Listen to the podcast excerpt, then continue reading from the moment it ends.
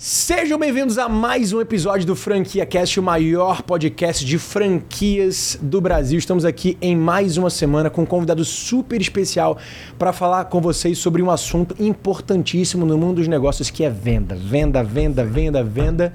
E eu vou dizer para vocês um negócio, cara. Esse cara aqui a gente tem história para contar. Esse cara foi o único cara que de todas as convenções da minha primeira franqueadora que a gente fez, foi o único cara que foi contratado mais de uma vez é para palestrar no verdade. evento. Ou seja, você, você, pra você ver como o cara, primeiro, é bom vendedor e se vende bem. e segundo, como o cara é bom pra cacete. Tô aqui com o Thiago Conce, meu Que amigão. legal. Prazerzaço. Obrigado, hein, cara. Obrigado. Pô, que bacana poder ir. Primeiro, eu te acompanho pra caramba. O cara que viraliza os vídeos é incrível, né? Pô, além também de ser é, muito bem montado aí. É, é fácil viralizar, né? Um cara bonito que nem você, elegante, cara. Aí é viralizar. é. Difícil viralizar comigo, Assim é cara. fácil. Você, pô, am- amassado, torto, joelho junto, aí é difícil. Agora você fica. Parabéns. isso, velho. Que Valeu, legal tá aqui. brigadão. Parabéns. Tiagão tá com, trouxe aqui o livro dele. Vendas não ocorrem por acaso. o guia de vendas da equipe comercial já tá na quinta, edi- é, quinta edição já, né? Exatamente, a gente vai agora ter, o finalzinho aí, daqui uns dois meses e meio, vai ter a sexta edição aí, tá sempre atualizando, né? Sim.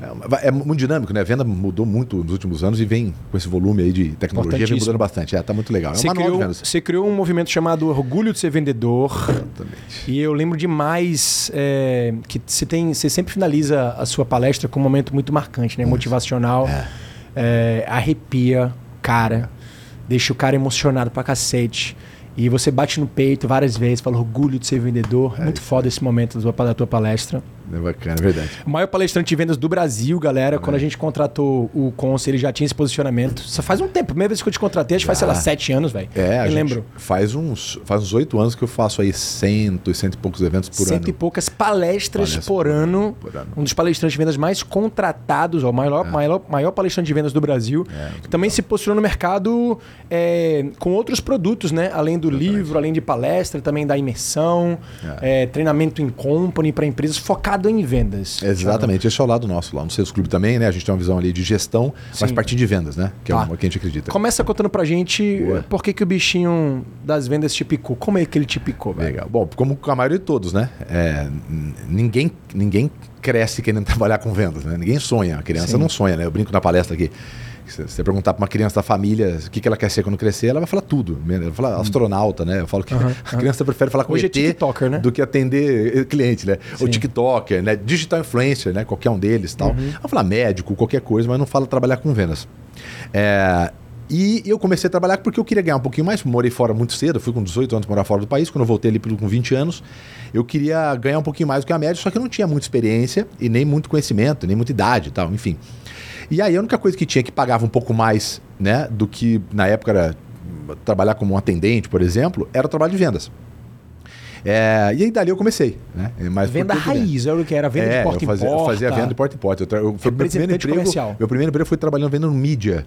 É, para um canal de televisão, então eu, eu, demais. eu vendia mídia, então Sim. e ao mesmo tempo eu apresentava, tinha um, era um programa de televisão, Sim. então eu vendia e apresentava. Eu comecei apresentando, deu três meses, não tinha equipe comercial e eu ganhava por apresentação. Ah. E aí eu falei, "Ô, como que funciona isso? Que eu tenho uns amigos meus que trabalham com venda. A pessoa pegou a tabela e falou: ó, você vender isso aqui, você ganha assim. Se você, ganha um- se você vender esse de seis meses, você ganha seis meses. Eu falei, se eu vender cinco, você, ah, você ganha cinco vezes seis meses. Eu falei, não, pelo amor de Deus, se eu vender cinco desses, eu, eu, eu, eu ganho mais do que eu ganho apresentando. E aí eu ganho. É, é porque no- na época o modelo era de remuneração. Se eu vendia parcelado, re- re- recebia parcelado. Recebia né? parcelado, tá. E aí eu falei, pô, mas eu tô fazendo quase que uma renda passiva. Aí eu faço uma venda aqui e recebo seis meses. Falou, é. Eu falei, não, eu não, eu não vou passar isso pra alguém, eu vou pegar pra mim.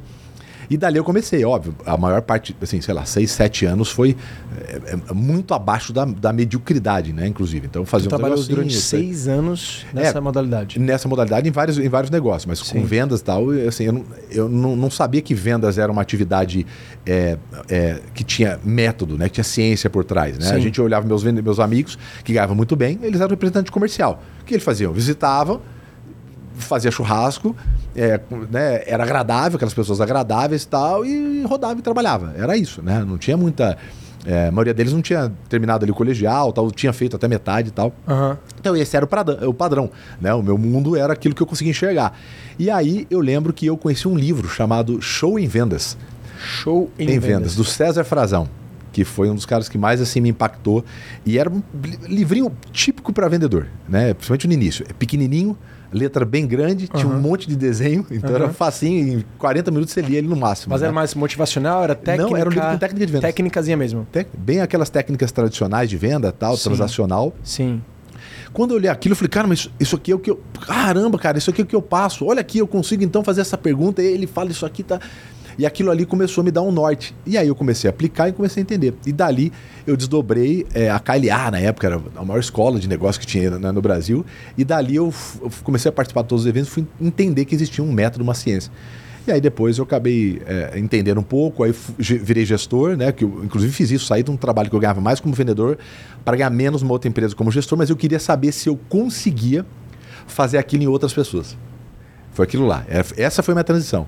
E aí a gente foi para outra, conseguimos pegar de 14 clientes para cento e pouco em seis meses e tal. Eu falei, cara. Se apaixonasse. Falei, eu falei, entendi que tinha um método.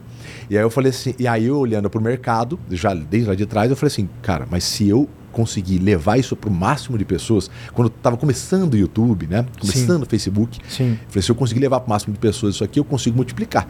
Se eu for trabalhar aqui com venda, eu vou aumentar, vou aumentar, mas eu não consigo. Agora, se eu levar isso para um milhão, dois milhões, dez milhões de pessoas, cara, eu posso cobrar um pouquinho e eu ganho muito. A gente fala, em vez de construir o estádio, eu vou vender o cimento. Aí eu falei, pronto. Aí dali eu comecei a fazer educação, mas eu, eu assim, eu, eu, eu, escrevi o meu primeiro livro e comecei o canal do YouTube ainda trabalhei ali efetivamente como gerente mais uns 6, 7 anos de vendas, né? Então, cara, que massa. É. E o teu canal do YouTube é muito legal, cara. Tem conteúdo gratuito ali, meu irmão, conteúdo incrível. Quadrante da prospecção. Eu lembro muito bem, velho. Tem um vídeo lá que é o quadrante da prospecção. Começa pelos mais quentes e aí tu, tu cria lá um desenho que depois que o cara esgota aquela fonte ali que é dos. Das pessoas, dos contatos mais conhecidos, as pessoas que já conhecem o produto, não é isso? É né? isso aí. As pessoas que. É pessoas é. e produto, né? Aí a pessoa que te conhece, te conhece e conhece o teu produto, é. ela tá, tá mais quente nesse quadrante. Exato. Aí você vai desenhando ali. Aí cara, a gente fez isso, cara. Quando a gente começou a desenvolver o nosso fluxo de vendas e as nossas habilidades de venda, porque a gente não é vendedor, nem o meu sócio, você conhece sim, bem meu sim, sócio. Sim, sim. Cara, a gente começou, eu era Primeiro que eu sempre fui muito tímido, velho. Eu sempre fui um cara Incrível, né? introvertido. Né? Não dá pra... Olha só. Mas é uma puta... É, é, acho que é uma, uma demonstração para todo mundo, né? Que, que tá vendo que como, como esse, é, as habilidades são completamente é, mutáveis, né? Transformáveis, cara, total. Né? Pô, total. olha só os seus vídeos hoje. Cara. Olha só, cara. Olha eu... que hoje, você tá comandando um puta no podcast legal. Cara, muitas vezes eu não consigo nem me identificar, sabe? Nessa nova, nova versão, assim, minha. Dentro de mim tem ainda aquele cara mais tímido, né? Aquela personalidade, mas do lado de fora tem outra que se desenvolveu é como se fosse para sobrevivência, né, velho? Instinto de sobrevivência. É o cara aí. tem que sobreviver a um ambiente que é tá inserido. Mas eu lembro muito bem, eu e meus sócios, quando a gente começou, a gente teve uma passagem muito parecida com a tua. A gente vendia mídia, só que a mídia no sim, saquinho sim. de pão, né? A gente é, batia na porta da galera, recebemos não pra caramba. Meu sócio, ele foi expulso de loja. Ixi, cara, foi, foi triste o começo, assim, bem é, triste. É. Até que ele começou a estudar eu nunca fui um cara muito estudioso, nunca, nunca. Eu sempre fui assim, aprendi na marra, assim, sabe? Ele era um cara de livros e tal, ele estudava, ele vinha, tem essa técnica, pô, técnica de venda, ainda devia ser algo tão natural. Mas ele, não, cara, a gente precisa fazer isso, isso, isso, isso. Eu acho que a combinação, né? Do natural, a gente entendendo um novo perfil, a gente se moldando e essas habilidades novas, a gente é, serem inseridas no nosso contexto, fez com que a gente virasse vendedor. Até hoje a gente vende, né? a gente brinca que uma vez vendedor, sempre vendedor, né? Sempre. Você vende até hoje? Sempre. É, a gente, eu faço questão de a gente pegar pelo menos ali é, uma reunião a cada 10 dias pelo menos, é, para fazer venda. Então a gente. Tu faz isso ainda até hoje? Faço. No Seus Clube, por exemplo, a gente tem a equipe remota, então a gente trabalha Sim. no modelo remoto. A gente está agora com a sede em São Paulo e agora a gente vai levar uma parte lá para dentro, mas a, uma outra parte de vendas é, a gente faz toda remota. Tá. Então, tem gente de tudo quanto é lugar, até fora do país, que trabalha com a gente como vendedor. Sim. Então, uma vez a cada 10 dias, a gente marca todos os mentores, é, fazem venda. Então, tem marca a reunião, o, o SDR, né, é, agenda é um fechamento pra gente e aí o vendedor. E a tua taxa de conversão é maior do que a da média? É, mas é sacanagem, porque assim, tem um peso. É, hoje a gente tem uma exposição e a gente Sim. acaba sendo hoje a maior é. referência no Brasil. Então, o cara quando entra, o cara já é meio fã. É. Na maioria das vezes. Porque a gente vai direcionando para quem o cara já conhece. Não segue. é mais sobre a técnica de venda, quem é, mais tem sabe um impacto, técnica. Tem um impacto. Total. Agora, claro, a gente faz um trabalho todo. Cara, assim, pergunta de spin, só que quando o SDR ele já vem, a gente já tem uma fatia do spin já está pronta. Sim. Então a gente faz duas, três perguntas assertivas tal, e naturalmente é, é óbvio que a gente tem um, um know-how um pouco maior. Aham. Mas tem um impacto também da figura que a gente não leva em consideração isso também com o vendedor, Sim, né? E sim. a gente pode, por exemplo, dar umas porradas que o vendedor não pode. Aham. Sabe, o cara começa a, ah, não sei o que, o cara é dono de empresa e às vezes o dono de empresa ele fica sem quem bata, né? Então ele não tem para quem prestar conta acima dele. Sim. né? Então ele perde é, um pouco dessa, é, é, é, dessa mania de, de ter que se preocupar com, "Ô, peraí, eu tenho que prestar conta para alguém, né? Sim. E aí falta alguém dar um chacoalhão nele. Então, em dono de empresa, muitas vezes a gente dá umas, pan- umas pancadas que às vezes o vendedor talvez não possa dar ou possa interpretar de diferente. Então, Cara, mas é, mas é sacanagem essa relação, velho. Você, o cara, o maior palestrante de vendas do Brasil, o cara especialista em venda, tem imersão de venda, solta, solta conteúdo de venda todo cara- dia. E treina a galera de venda. Sentar pra vender pra alguém é, é um leão contra uma presa. Mas, mas sabe o que, que é assim? E é, e, é, e é a maneira como vem, né? Não sou só porque eu. Então, como a maneira como vem? O cara ele passa, ele clica, ele preenche o formulário, passa pelo SDR e tá comigo. Sim. Assim, a taxa de conversão tem que ser muito alta. Tem que ser muito alta, porque eu tenho Ah, as não é um lead informações, frio, né? ele Total. já foi, não, ele já foi esquentado, ele já, assim, não tem, né? E quando a gente fala de vendas, é- é- o departamento comercial é o departamento mais subestimado nas empresas, disparado. Fala mais sobre isso. Eu vou dar, assim, a gente pode pegar vários pontos, mas eu posso pegar o, o inicial de qualquer de- setor. para existir um setor, você tem que ter pessoas lá. Então, para você ter pessoas lá, você tem que contratar elas. Então, vamos pegar a contratação. Boa. Se você for pegar hoje, como a maioria das empresas contratam vendedores, você vê ali que o- ali é o departamento mais subestimado. Estou não falando nem depois. né? Você vai pegar um financeiro, por exemplo, a empresa cresce um pouquinho, já vai contratar um financeiro, ele tem um cuidado imenso, porque é a pessoa que vai mexer com o dinheiro dela. Então ele quer saber se, é- em geral, ele quer uma pessoa até formada. Contabilidade, administração, economia. Aí ela quer saber se ele conhece bem de matemática financeira. Aí, sei lá, o cara pega um DRE errado, manda lá para a pessoa consertar. Quer saber se ela já mexe, sei lá, num software né, de, de gestão financeira. Sim. Então tem todo esse cuidado para lá. Conversa com duas, três pessoas que ela já trabalhou. Por quê? Porque ela vai ter, ela vai mexer com banco e tal, né? Tal. Quer saber se ela sabe fazer conciliação tal. Tudo isso. Aí você vai contratar um vendedor. Você pergunta pro cara que tá do seu lado. Perguntou, você não conhece ninguém aí? Né? Às vezes o cara parado, porque a gente parado é mais barato. Você não conhece ninguém parado? Essa é a contratação. Aí o cara faz uma entrevista e contrata. Fazer uma entrevista é o principal fator para errar uma contratação que tem. Né? Por quê? O vendedor, a atividade dele é persuadir você. Aham. Então você faz uma entrevista, cara, você teste de inteligência, tem teste comportamental, teste de personalidade, é, entrevista baseada em objetivos, você tem todo uma- um roteiro para fazer a contratação, porque você está colocando a pessoa que vai pagar o salário de todo mundo. Essa é a pessoa mais importante da empresa. E essa é a pessoa que tem menos cuidado na hora da contratação. E quando ela entra, é só você perguntar para a maioria das empresas: quem tem um onboarding definido? Um playbook de onboarding? Quase nenhuma tem. Quem tem, o que é um playbook? É um método. É um método, não precisa ser nada avançado. É pegar o melhor vendedor, senta do lado e fala, cara, a hora que você liga, o que, que você fala primeiro? Ah, eu falo bom dia, tá, tá, tá, tá. Tá, e depois? Ah, eu faço isso aqui, tá, tá. E como que você oferta? Tá, isso aqui, tá. Aí que hora que ele fala que tá caro? E se ele fala que já tem fornecedor? Você vai, pronto, ali tem o método. Você pode ir ajustando, vai melhorando, mas tem um método. As pessoas não têm playbook, não tem um método delas. Então, assim, aquele setor é um setor amador. Como é que tu contrata hoje vendedor? Hoje, a gente tem, primeiro, que a gente está sempre buscando. Essa é outra coisa. A gente nunca sempre com a seleção aberta. Sempre. Gente- Mesmo se não tiver uma vaga, tem seleção. Porque Tem. talento, cara, a gente não desperdiça, né? Não, e tem um negócio. Se você tem uma operação comercial funcionando, ele pode ter, pode ser até maior daquilo que você precisa. Sim, Você faz depois a parte mais fácil. Qual que é a parte mais fácil? Eu vou buscar um produto, um serviço. total. Se eu tenho um vendedor rampado, Caralho, eu acredito muito nisso. eu vou bater. Eu não tenho produto. Sabe o que eu vou fazer? Eu Eu, vou bater na China, nisso. num cara na Aham. China. Você não tem um negócio. Por quê? Porque eu tenho uma base, eu tenho um PCI, então aquele PCI tem uma linha de consumo, talvez que não seja só a minha, Sim. e que eu posso complementar. A coisa mais difícil é eu ter vendedor bom para Cara, mas isso. isso que você falou é game changer, velho. É você botar no centro da tua empresa não o produto que você vende, e sim as pessoas que podem. Porque, cara, pessoas fazem a diferença, velho. É exatamente o que você falou. Eu, tava, eu tive reunião hoje com a minha equipe comercial hoje de manhã, fiz um check-in hoje de manhã, e o assunto foi exatamente esse. Olhando pro pipeline de vendas, e eu olhei para aquilo ali e fiz. Vem cá, por que, que a gente tá com pouca, pouco lead assim nesse pipeline no, no fundo? Eu falei, não, porque não sei o que, não sei o que. A gente fez uma reunião na semana passada com a galera que veio tal evento, a gente fez alguns. fez até algumas eh, reuniões em company e tal, e percebeu que ele não tava na maturidade ideal para gente vender esse produto. Fiz, e tem outros produtos que a gente possa vender? Aí ele- eles fizeram, então, até que tem, mas eles estavam eh, precisando de outras coisas. Eu fiz, cara, peraí, velho. Calma aí, calma aí, calma aí, calma aí. É louco, né? Eles têm uma dor? Tem. Tá latente? Tá. A gente tem essa expertise? Tem. Por que, que a gente não desenvolve uma porra de um produto pra gente resolver essa dor deles? A gente vai deixar o mercado Não, às vezes tem uma, uma fatia, 30% sei lá, dos clientes que você faz, o cara tem essa mesma dor. Total. E aí a gente vem. consegue pivotar esse produto para deixar ele. Mas, meu irmão, acho que toda empresa precisa ter essa, essa visão, né? De empresa de consultoria, porque consultoria trabalha muito isso desse aí. jeito, né? Perfeito. Empresa Exato, de é consultoria que é, olha pra dor e, e cria solução. Não é Agora- especialista em porra nenhuma. Ô, Rafa, você falou um negócio que como é bacana, né? É, é, como é que você descobriu isso aí? Rotina. É, rotina. Porque você total. tem rotina, Sim. rotina, Sim. cara. Seja aí Gestão. one on one, daily, feedback, reunião, all hands, qualquer coisa que seja aí dentro da rotina, beleza.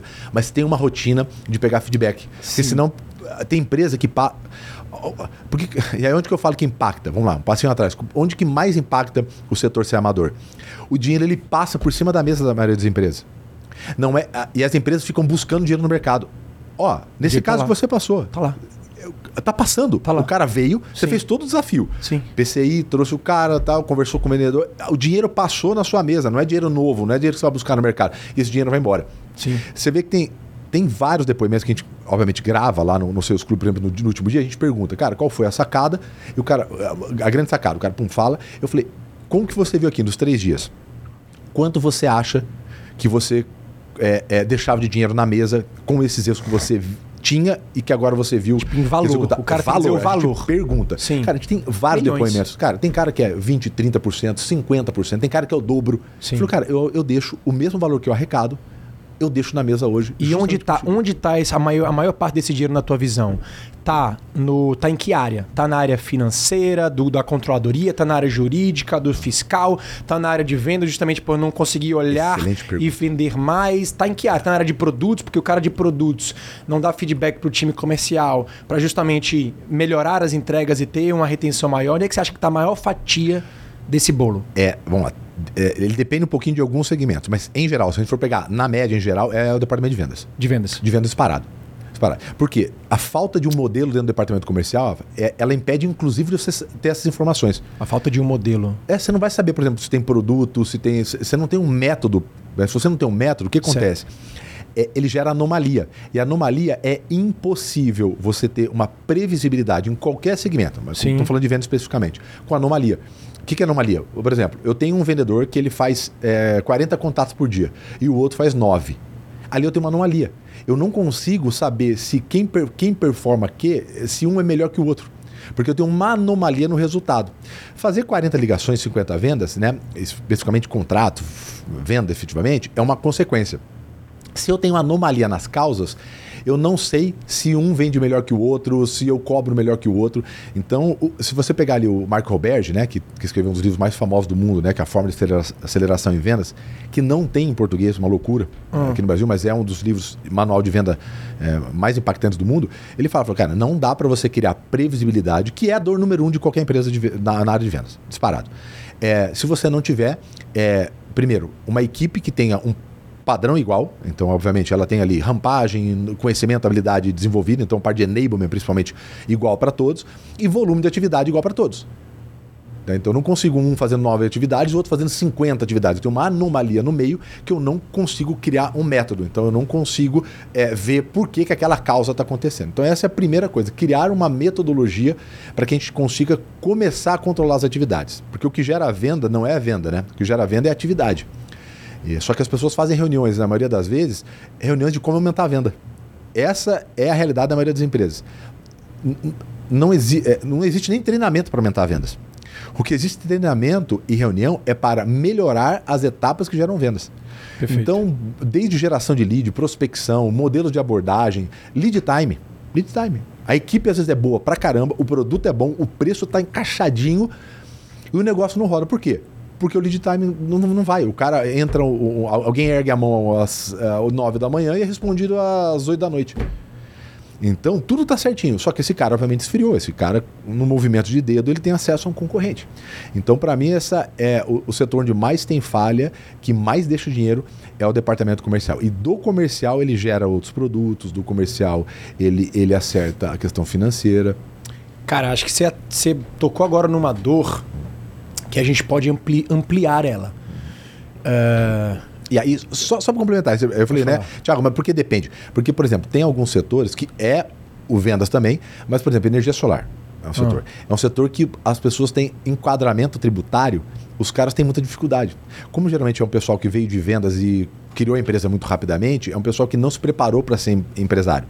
Então, é, tem, como aqui no Brasil, né, esse desafio tributário é muito grande, né? Tanto que a média é que você perde três meses e meio né, de tempo do seu trabalho só reajustando a parte tributária. Esse é um setor, por exemplo, que ah, ah, às vezes o dinheiro onde mais vaza não é nem na parte comercial. Sim. É porque ele não encaixou. é, de acordo ali com os termos tal, a, a- o sistema, a- o modelo tributário que ele precisa ter. Então, nesse caso especificamente, pode ser, mas em geral é o departamento comercial. Show. Vamos olhar, vamos olhar mais a fundo, cara. É, eu costumo falar demais que. é, e acho que isso é uma, é uma réplica que todo mundo que trabalha com gestão é, é, replica, né? Que é a soma dos resultados de empresa. São dois, basicamente dois fatores, né? Uma equação de dois fatores. Primeiro, pessoas, segundo, processo. E quando a gente está falando de vendas, vamos dar um foco agora em pessoas. Você falou sobre contratação, você falou sobre esse enablement, você falou sobre é, treinamento, você falou sobre essa rotina. Mas bora começar com o perfil do vendedor. Depois Legal. a gente vai um Boa, pouquinho para mais. Existe perfil de vendedor assim, cara? O que, que você. Que, como é que você bate. Tem 10 pessoas aqui para fazer uma entrevista. E aí você tem todo o teu processo de entrevista, mas deve ter um perfil que você adota como um perfil assim, tipo, esse cara aqui, eu tenho certeza que ou pelo um assessment, ou por uma questão mesmo de comportamento, de observação, tipo, esse aqui, vendedor, vendedor nato. Tem, tem algum?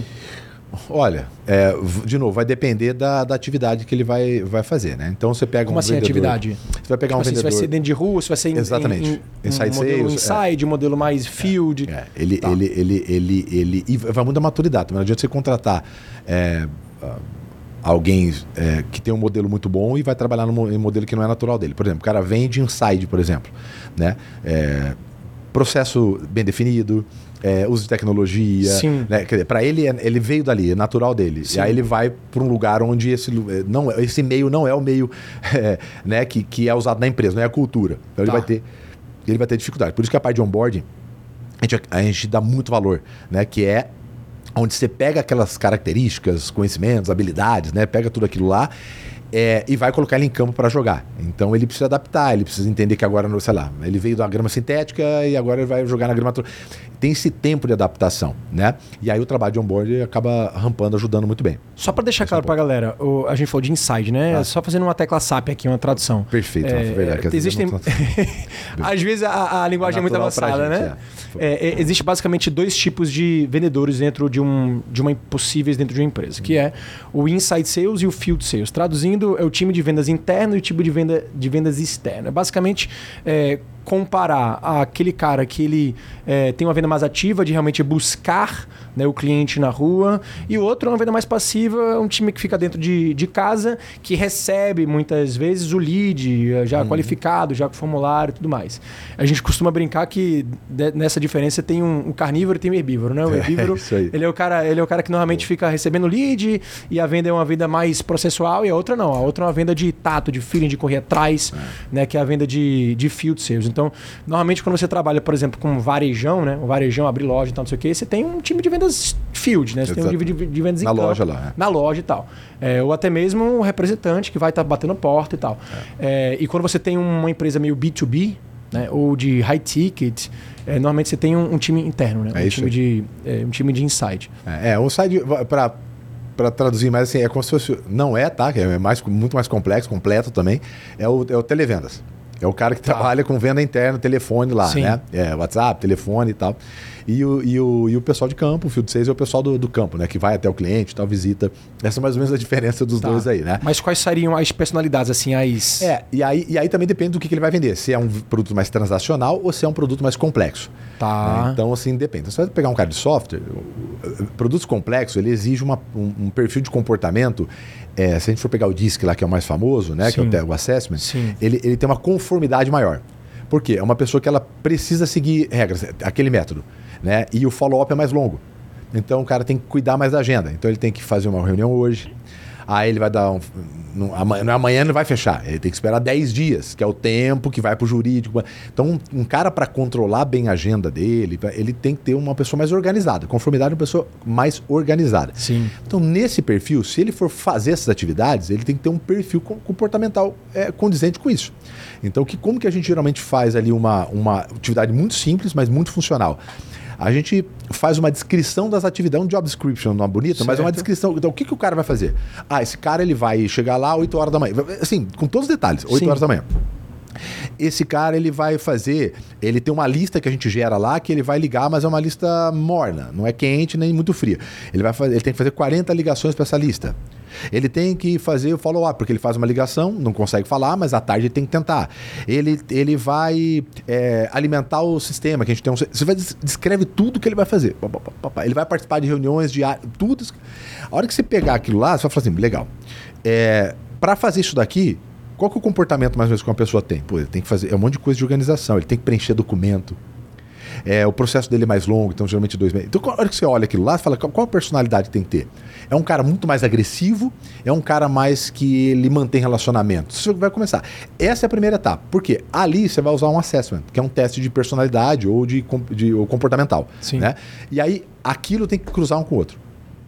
Né? A gente coloca peso. Então, naquilo que é muito importante. Exemplo. Tiago, aqui da minha empresa, que é lá no Seus Clube, no SV, a gente usa CRM, a gente usa o Pipe lá, Pipe Drive.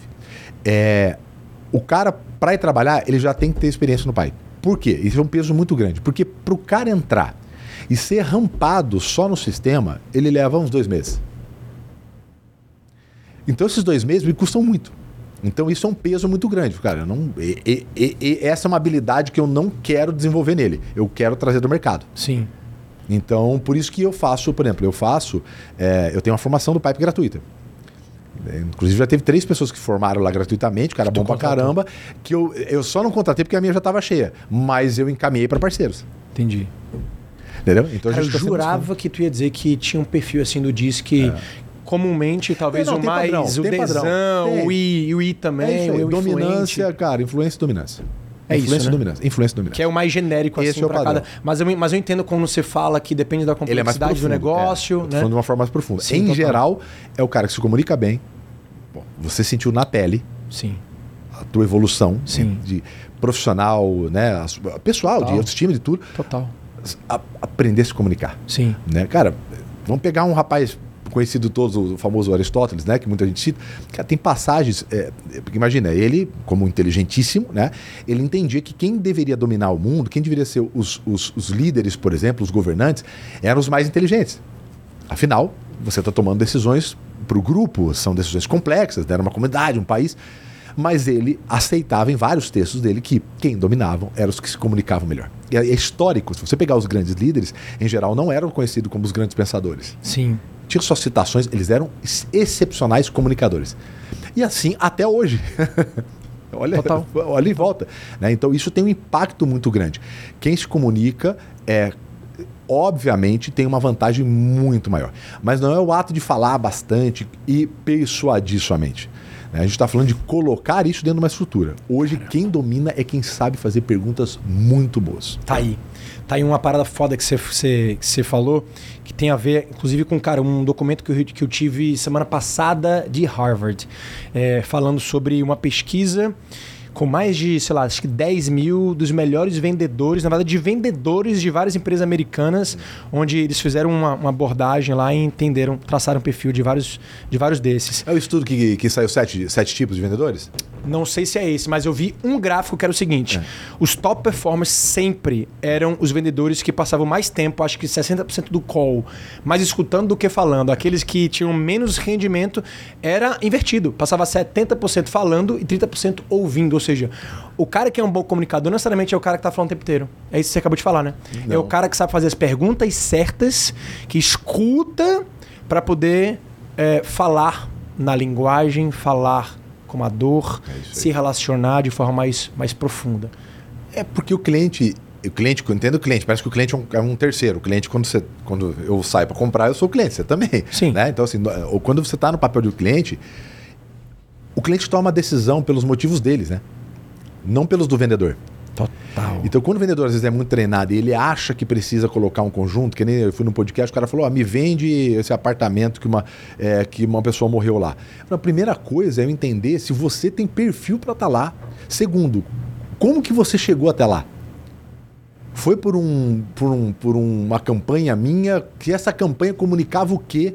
É, você tem família, não tem. Então, assim, as pessoas querem um conjunto de é, é, gatilhos que eu consiga convencer a todos.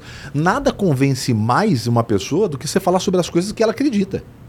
Tem gente que compra um carro de, sei lá, 600 mil reais, mas não paga 250 reais num plano de saúde para mãe, por exemplo.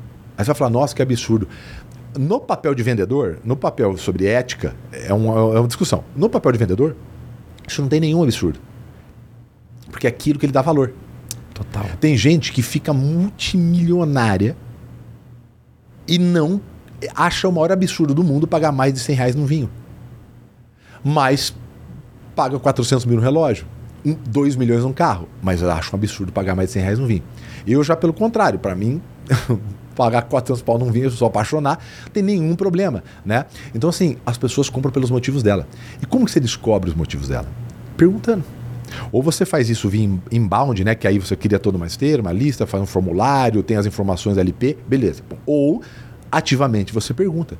E a sua proposta só é em cima daquilo que ele dá valor. Se o meu telefone tem 400 benefícios aqui, na verdade, diferenciais, né? Benefício só é quando o diferencial faz sentido para quem compra. Então, eu tenho 400 diferenciais aqui. Eu não preciso falar os 400 diferenciais, que é o que a maioria dos vendedores tentam argumentar. Sim. Eu vou falar daquilo que ele quer. E principalmente, Rafa, tá aí uma coisa que poucos vendedores perguntam e que meus vendedores fazem é a primeira pergunta. O que, que você não quer? O que, que você não quer? Que você Essa não é a primeira quer? pergunta? Cara, é a primeira.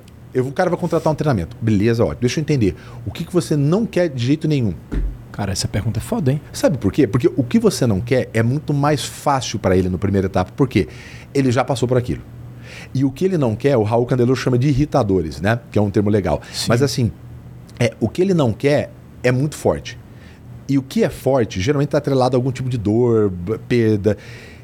E o cérebro, ele trabalha naturalmente 24 horas para evitar que você sinta desconforto, dor. Então, a, é muito mais palpável eu provar para você ou garantir para você que aquilo que você não quer de jeito não vai acontecer, do que eu desenhar um futuro desejo que você quer. Porque o que você quer você ainda não passou. Sim. Você só tem uma, uma ideia daquilo Sim, lá. uma- uma- Agora, o que você não quer é muito palpável. Sim, total. Então, eu, eu, eu garanto que dentro da minha proposta fique muito claro que aquilo que ele não quer de jeito não vai acontecer.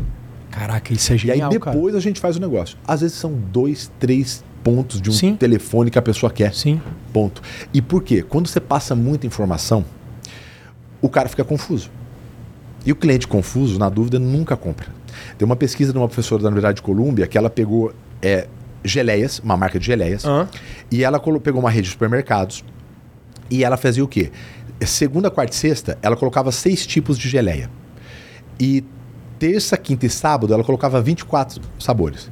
Quando tinha seis. é, é, Isso o quê? No, no, no varejo, numa loja? numa loja, numa Tá. rede de supermercados. Tá. Quando tinha seis sabores, Vendia as vendas mais. eram 30% maior do que das 24. Cacete. Por quê? Muita, muita opção. É o, o paradoxo da escolha. Não, e principalmente se for um homem que for comprar geleia. Um homem, o que, que o homem faz? Primeira coisa, ele chega, tem mais de dois sabores, ele faz uma- ele chama, ele chama a esposa em vídeo.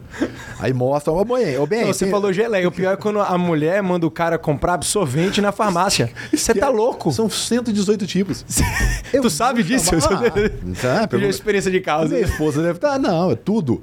Ela sabe. A minha esposa fala assim: ó, eu tenho algumas certezas na vida, né? Eu vou morrer. Hum. E que se eu pedir alguma coisa pro Thiago sair pra comprar, ele vai me ligar de vídeo. e vai... Tá. São as duas certezas da vida, da vida dela.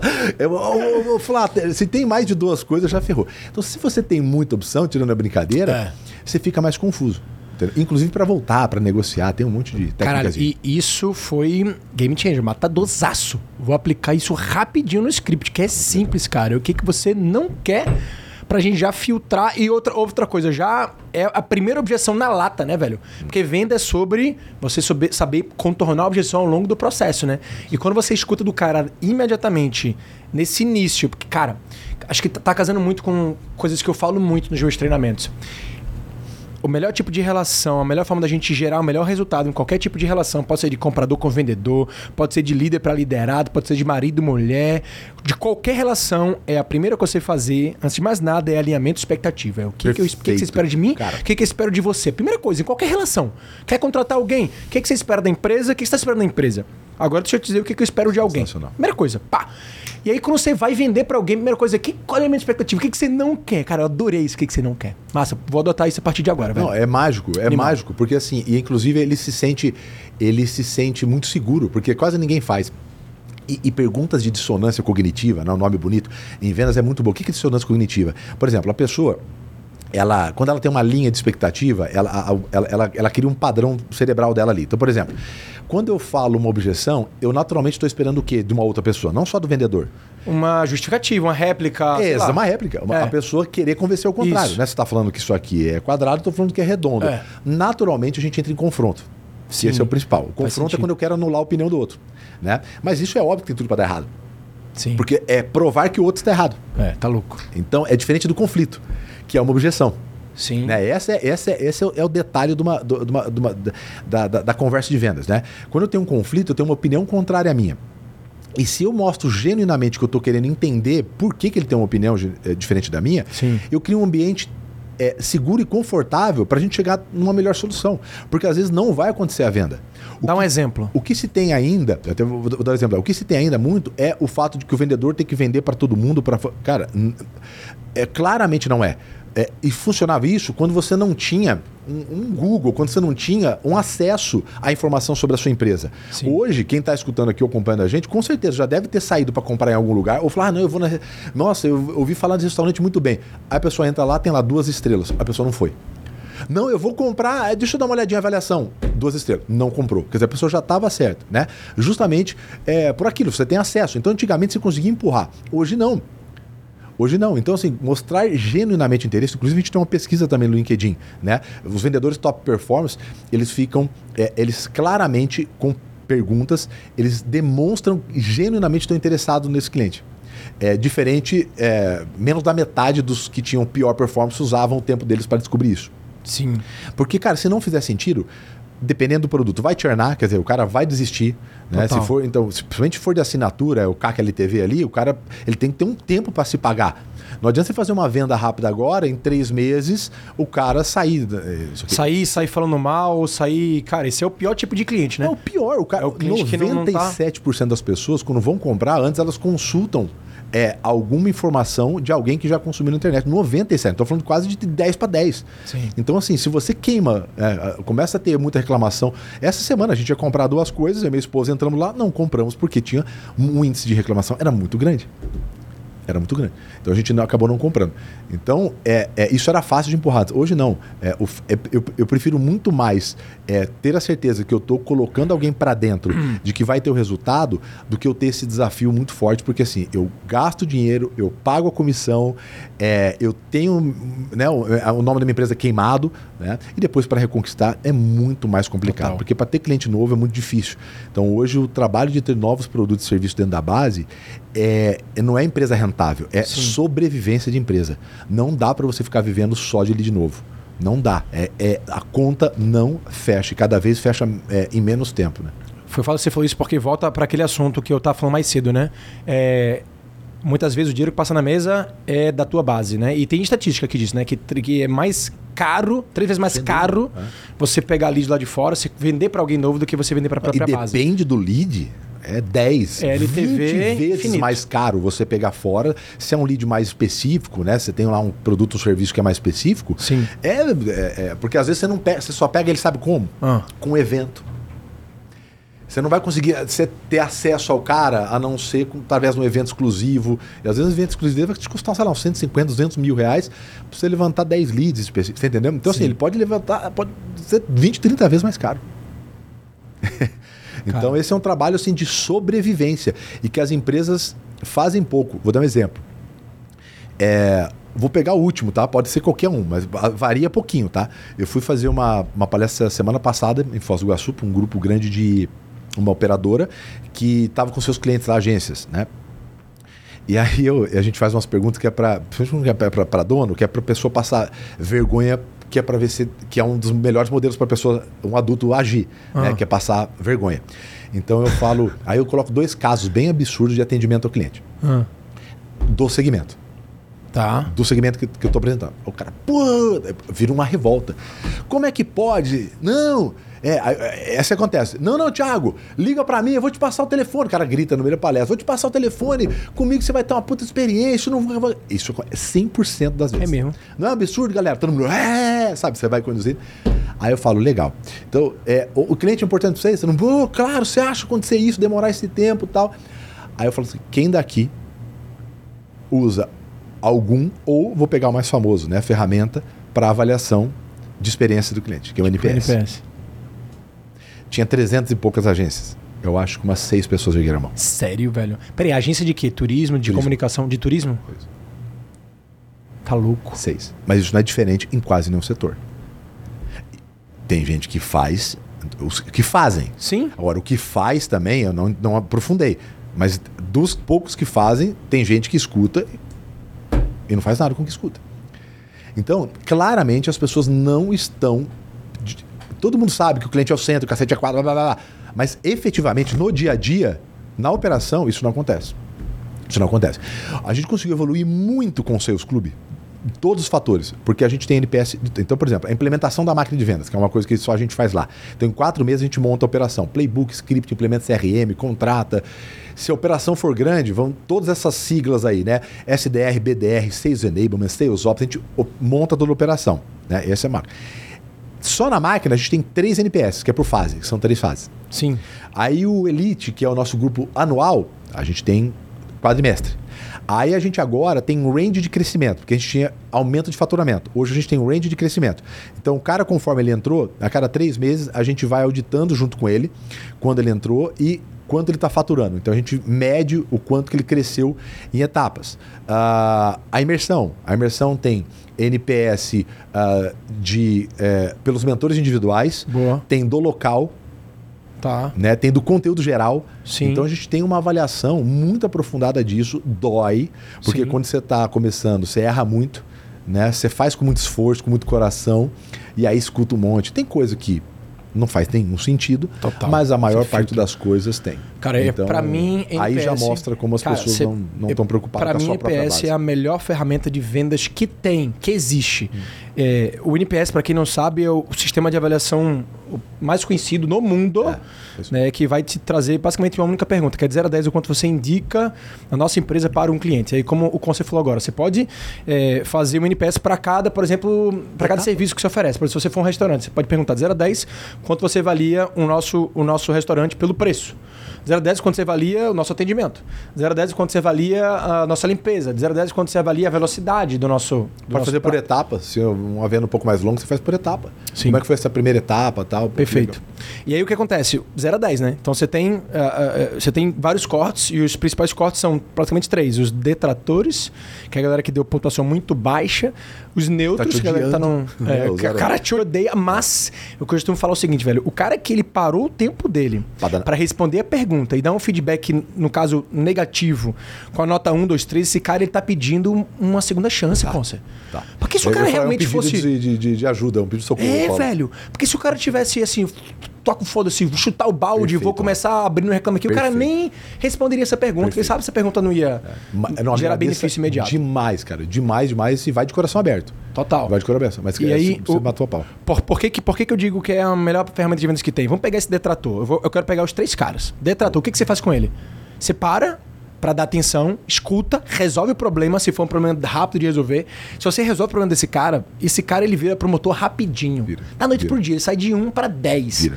Principalmente na física, assim, né? Principalmente o na B2B física. ainda tem mais complicações. Mas ainda assim, mas se você tem um problema e resolve o problema do cara, parece que é, é é- o impacto é, é maior É do maior. que se você já tivesse atendido bem ele da primeira vez. Total. E aí o que, Porque que o tá cara. acostumado a ser mal atendido, né? Sim. O cara, a expectativa do cara Sim. redor. ele fica, Não, o cara se sente especial, o cara se sente chamado, o cara se sente seguro, o cara fala, cara, essa empresa realmente ela cuida de mim, ela se preocupa. Mas não vai errar de propósito, hein, gente? Às vezes você vai, ah, então eu vou errar de propósito, aí depois eu arrumo. Não, vai que não dá tempo. Porque tem muita gente que faz isso que o Rafa falou. O cara some. Você não tem a chance. Ah, sim, total. De voltar. Tá louco, tá louco.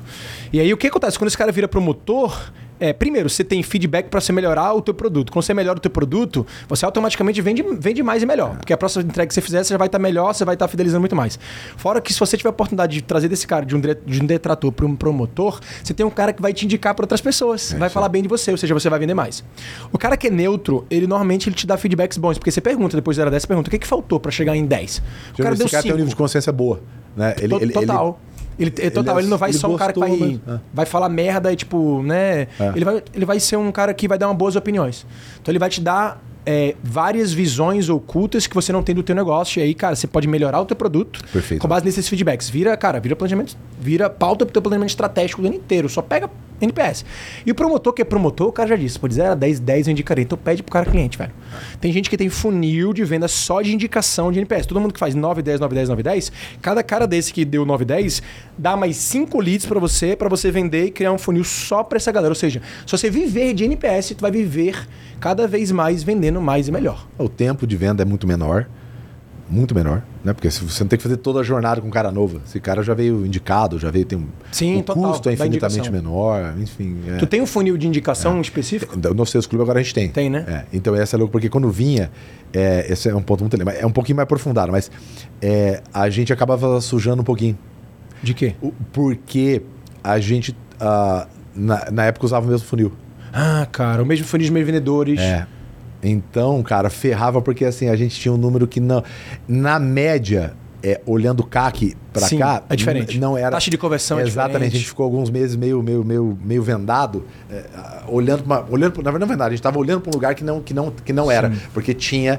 é, incluía indicação que o tempo, de novo, é o que eu acabei de falar, o tempo de venda é menor, o, ent- o custo é menor. Então, na- na- a gente achava que era, mas não era. O custo de aquisição estava muito maior. Total. Aí a gente separou. é, Até remuneração diferente. Cara, tem, tem várias Sim, perguntinhas sem rápidas, dúvida. né? Remuneração diferente, né? Sim, sem Porque dúvida, é o tipo de dúvida. perfil de, de cliente diferente. Sem dúvida. E, e, inclusive, essa eu acho que é uma pergunta que muita gente tem dentro de casa. Como é que remunera? Eu vou te perguntar isso aí. E tem muitas perguntas que eu queria te fazer, assim, é, para validar a tua opinião. Sabe, como se você é um cara que, porra, eu admiro pra cacete, você é um cara mestrezaço. Eu aprendo sempre contigo. Eu queria muito saber se, pelo menos, eu, eu tô indo no caminho certo e se a galera de casa também tá indo. Então, eu Legal. queria te fazer várias Legal. perguntinhas, Claro. tipo ping-pong, assim. Boa. Mas antes de a gente chegar aí, a gente está dando zoom em pessoas, né? Lembra, processo e pessoas, resultado de todo o negócio. A gente está falando muito de pessoas, está falando muito sobre esse estilo de venda. É, você falou sobre um negócio que era, era uma palavra bem bonita. Agora eu não, era a questão da objeção, do cara fazer as perguntas da objeção. Ah, o do confronto conflito, não? Não, antes, você falou não sei o que de Ah, é, dissonância cognitiva. dissonância cognitiva. É, Tá, que eu te- ia te pedir para tu dar um exemplo. Ah, exemplo, a pessoa fala, não, esse, é, o, o preço está muito caro. É, tipo uma objeção. Uma objeção preço. Objeção clássica. Você é um né? vendedor. Aí eu chego agora e faço, porra, não, esse preço tá, tá caro demais. Rafa, é justamente por esse motivo que você tem que fechar com a gente. Aí o cara fica, pô, como assim, né? Minha Porque dúvida o, é como o que, assim? que acontece? Se eu entro para confrontar ele, que é o que a maioria das pessoas fazem, é, ele- eu entro no campo dele. Ele, tá ele, ele acabou de fazer uma objeção, ele está esperando você tentar convencer ele para ele ou sair ou fazer outra. Sim. É o padrão, eu tô me resguardando. Sim. Porque toda objeção é emocional. Então, ele, ele se sentiu inseguro, ele, tá vendo, ele não tá vendo vantagem. Então, ele se blindou. O cérebro não vai deixar me ferrar. Não vai deixar me ferrar.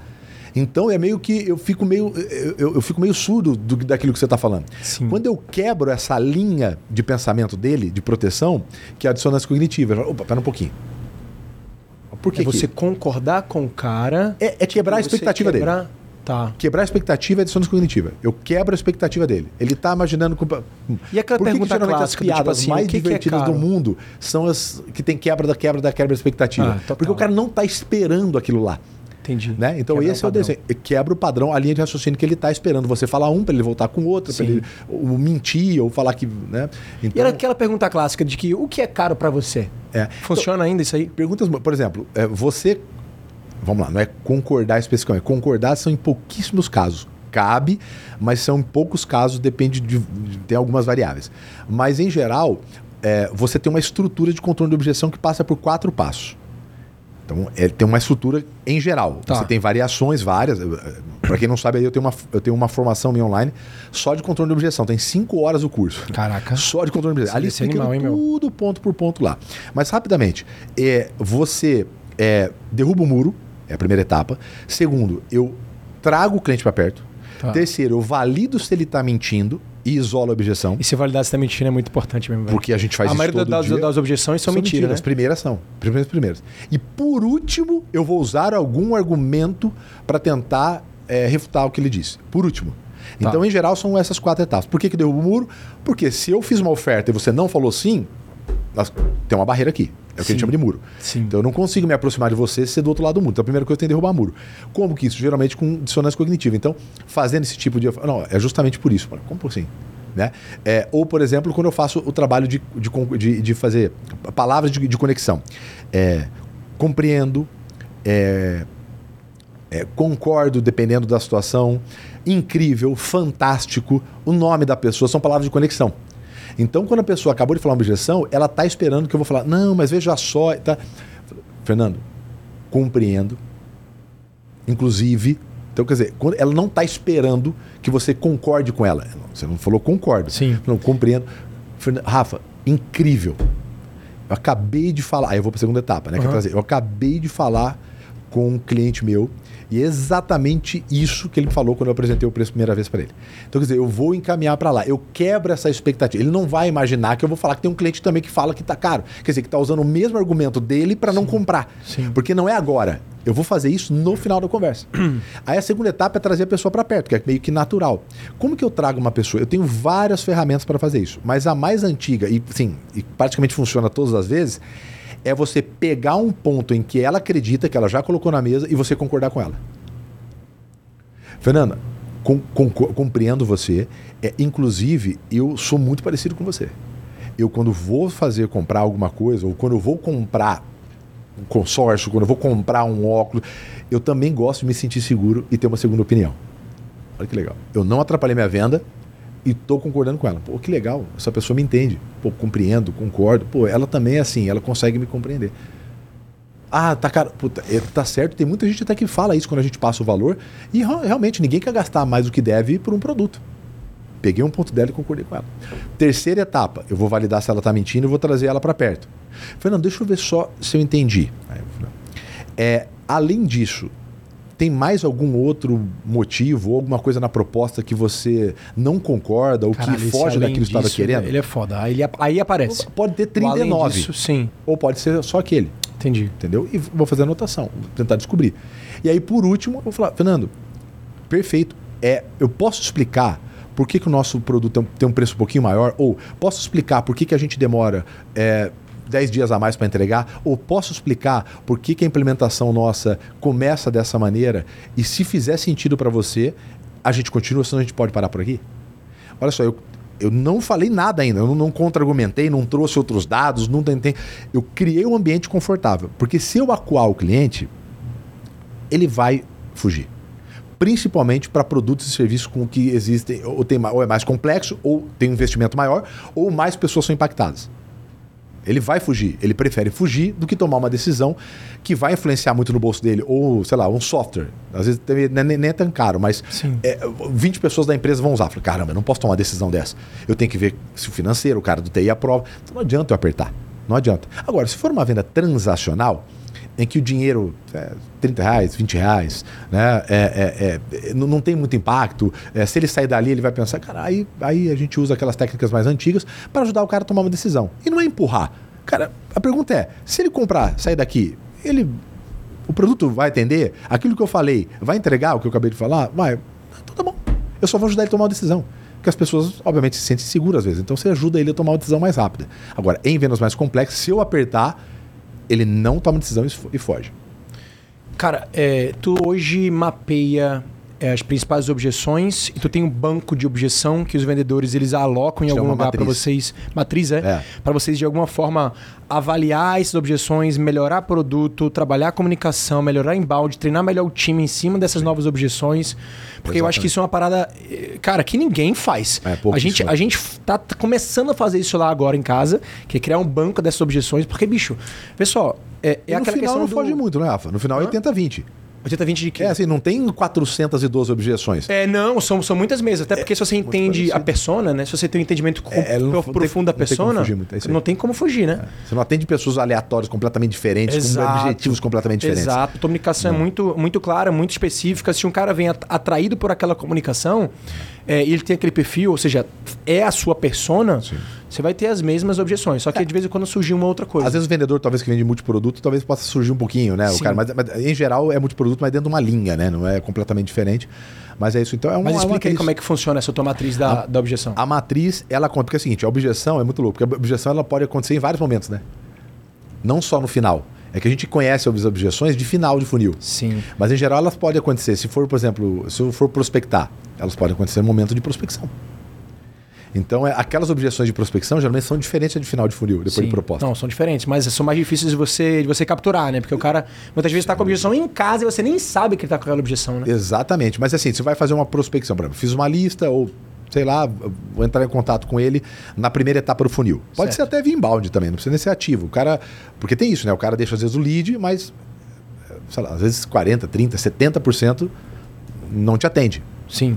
Não quer mais, naquela emoção falou, mas depois não, não quer falar mais. Principalmente se você demora para falar, pra Principalmente se demora mais, aí vai esfriando, vai diminuindo a taxa de A sucesso. tua, a tua taxa média hoje de primeiro contato ou a de mercado que você observa está em quantos, assim? É, a gente depende ali do produto. Taxa de, de, de agendamento, você está falando? Não, tá. É prime primeira, primeira resposta. Tipo assim, quanto, quantos leads de inside sales, de 100 leads que aqui se cadastram, qual é o percentual que avança para a próxima fase? Tipo assim, quantos somem a- a- logo de largada? É, o de, o de. É que depende dos produtos lá. O dos sales eu preciso levantar, porque a gente tem lá o Ops, né? A gente Sim. tem os nossos. Os Mas do, do mercado, mais. até porque tu dá treinamento, deve ter muito É, acesso então, a isso. A gente tem. ó, você vê, a gente teve um bate-papo agora é, com.